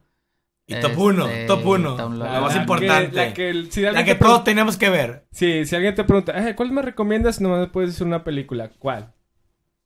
Tengo muchas número 1, pero... ¿Cuál? Una que me vaya La mejor que hayas visto que te haya dado tanto miedo que te quede algo en tu mente. Pues, cada vez que la veas Ya la dije ahorita la de "Qué Evil cabrón". Dead, pero... mm, Halloween. No, no, no, no, espérame, espérame. Ahorita, que- bueno, de las que dije, recomiendo mucho la de All Hallows Eve, se llama, el, el- payaso actual que está más así, convirtiéndose ya de culto. Ese sería tu top 1 ahorita de, Ah, de, sí. películas slash de miedo. Bueno, no se la eché, o sea, metí todo. Metido de terror, todo, todo. Da miedo, todo, pero te queda, te queda ahí una, una intriga al momento sí. de verla. Pero, Bueno. pero a mí nunca me dio miedo el- eso. pues, Sí me, sí me impactó un poquito la escena de cuando se comía a Georgie. De Georgie. Pero Georgie, a mí, a, mí lo que se, a mí lo alcantarilla. que se me quedó más presente fue lo de Beverly en el, en el lavabo que sale el globo y le explota y toda la sangre y que nada más ella la podía ver. Eso es lo, lo que más me, me impactó, sí. Se me queda más de la película esa. Yo les recomendaría, ¿verdad? Para toda la gente, una película de terror, la de Pedrito Fernández, la de la muñeca. Ah, también es... Chequenla sí, si no la han visto, buena. se los recomiendo mucho. Vacaciones de terror. Se van a, les va a dar miedo o a lo mejor risa, pero se lo van a No, pasar con es madre. que aquí es otra cosa, otra antes de, de cerrar. Este, si tú vas a ver una película, eh, yo creo que tiene que tener el, el respeto, o sea, aunque sea muy chafa la película, este, a mí me recomendó películas de terror que son malas, pero, o sea, yo no me, me pongo a hacer de volada la, la mofa, la crítica de la película. Yo primero la veo y después digo, o sea, si, si realmente no está buena o, o es de bajo presupuesto, pero está muy padre. O sea, digo, siempre, y hay mucha gente que dice, es que a mí me dan risa, ay, qué hueva, que gasté, o sea, hay mucha gente que le gustó Hereditary, A mí no me gustó. Ah, sí lo vi. Pero hay gente que sí le gustó Hereditary y que es considerada por la crítica como una de las mejores películas de la década. Entonces digo, pues a mí no me gustó tanto. Este, pero digo, yo la fui a ver y todo y ya al final di mi opinión, pero o sea, hay gente que, ay, qué hueva, hay que eso. O sea, siempre yo digo que cualquier tipo de película que sea el género que sea, siempre tienes que tener un respeto para verlo. Sí, sí, darte el tiempo para verla primero y luego ya das tu opinión. Bueno, esto fue Hablamos de todo, sabemos de nada, episodio número 6, filmes, film, como le quieran decir, ¿verdad? Chequenos en, en todas nuestras redes sociales como HDTSDN, Facebook, Instagram, YouTube, Twitter próximamente, en Spotify, ahí nos pueden checar a todos. Yo soy Alan, me encuentro junto con... Alex. Cucu. El turco. Con el cheque. Y el Asa que no está, en sobres.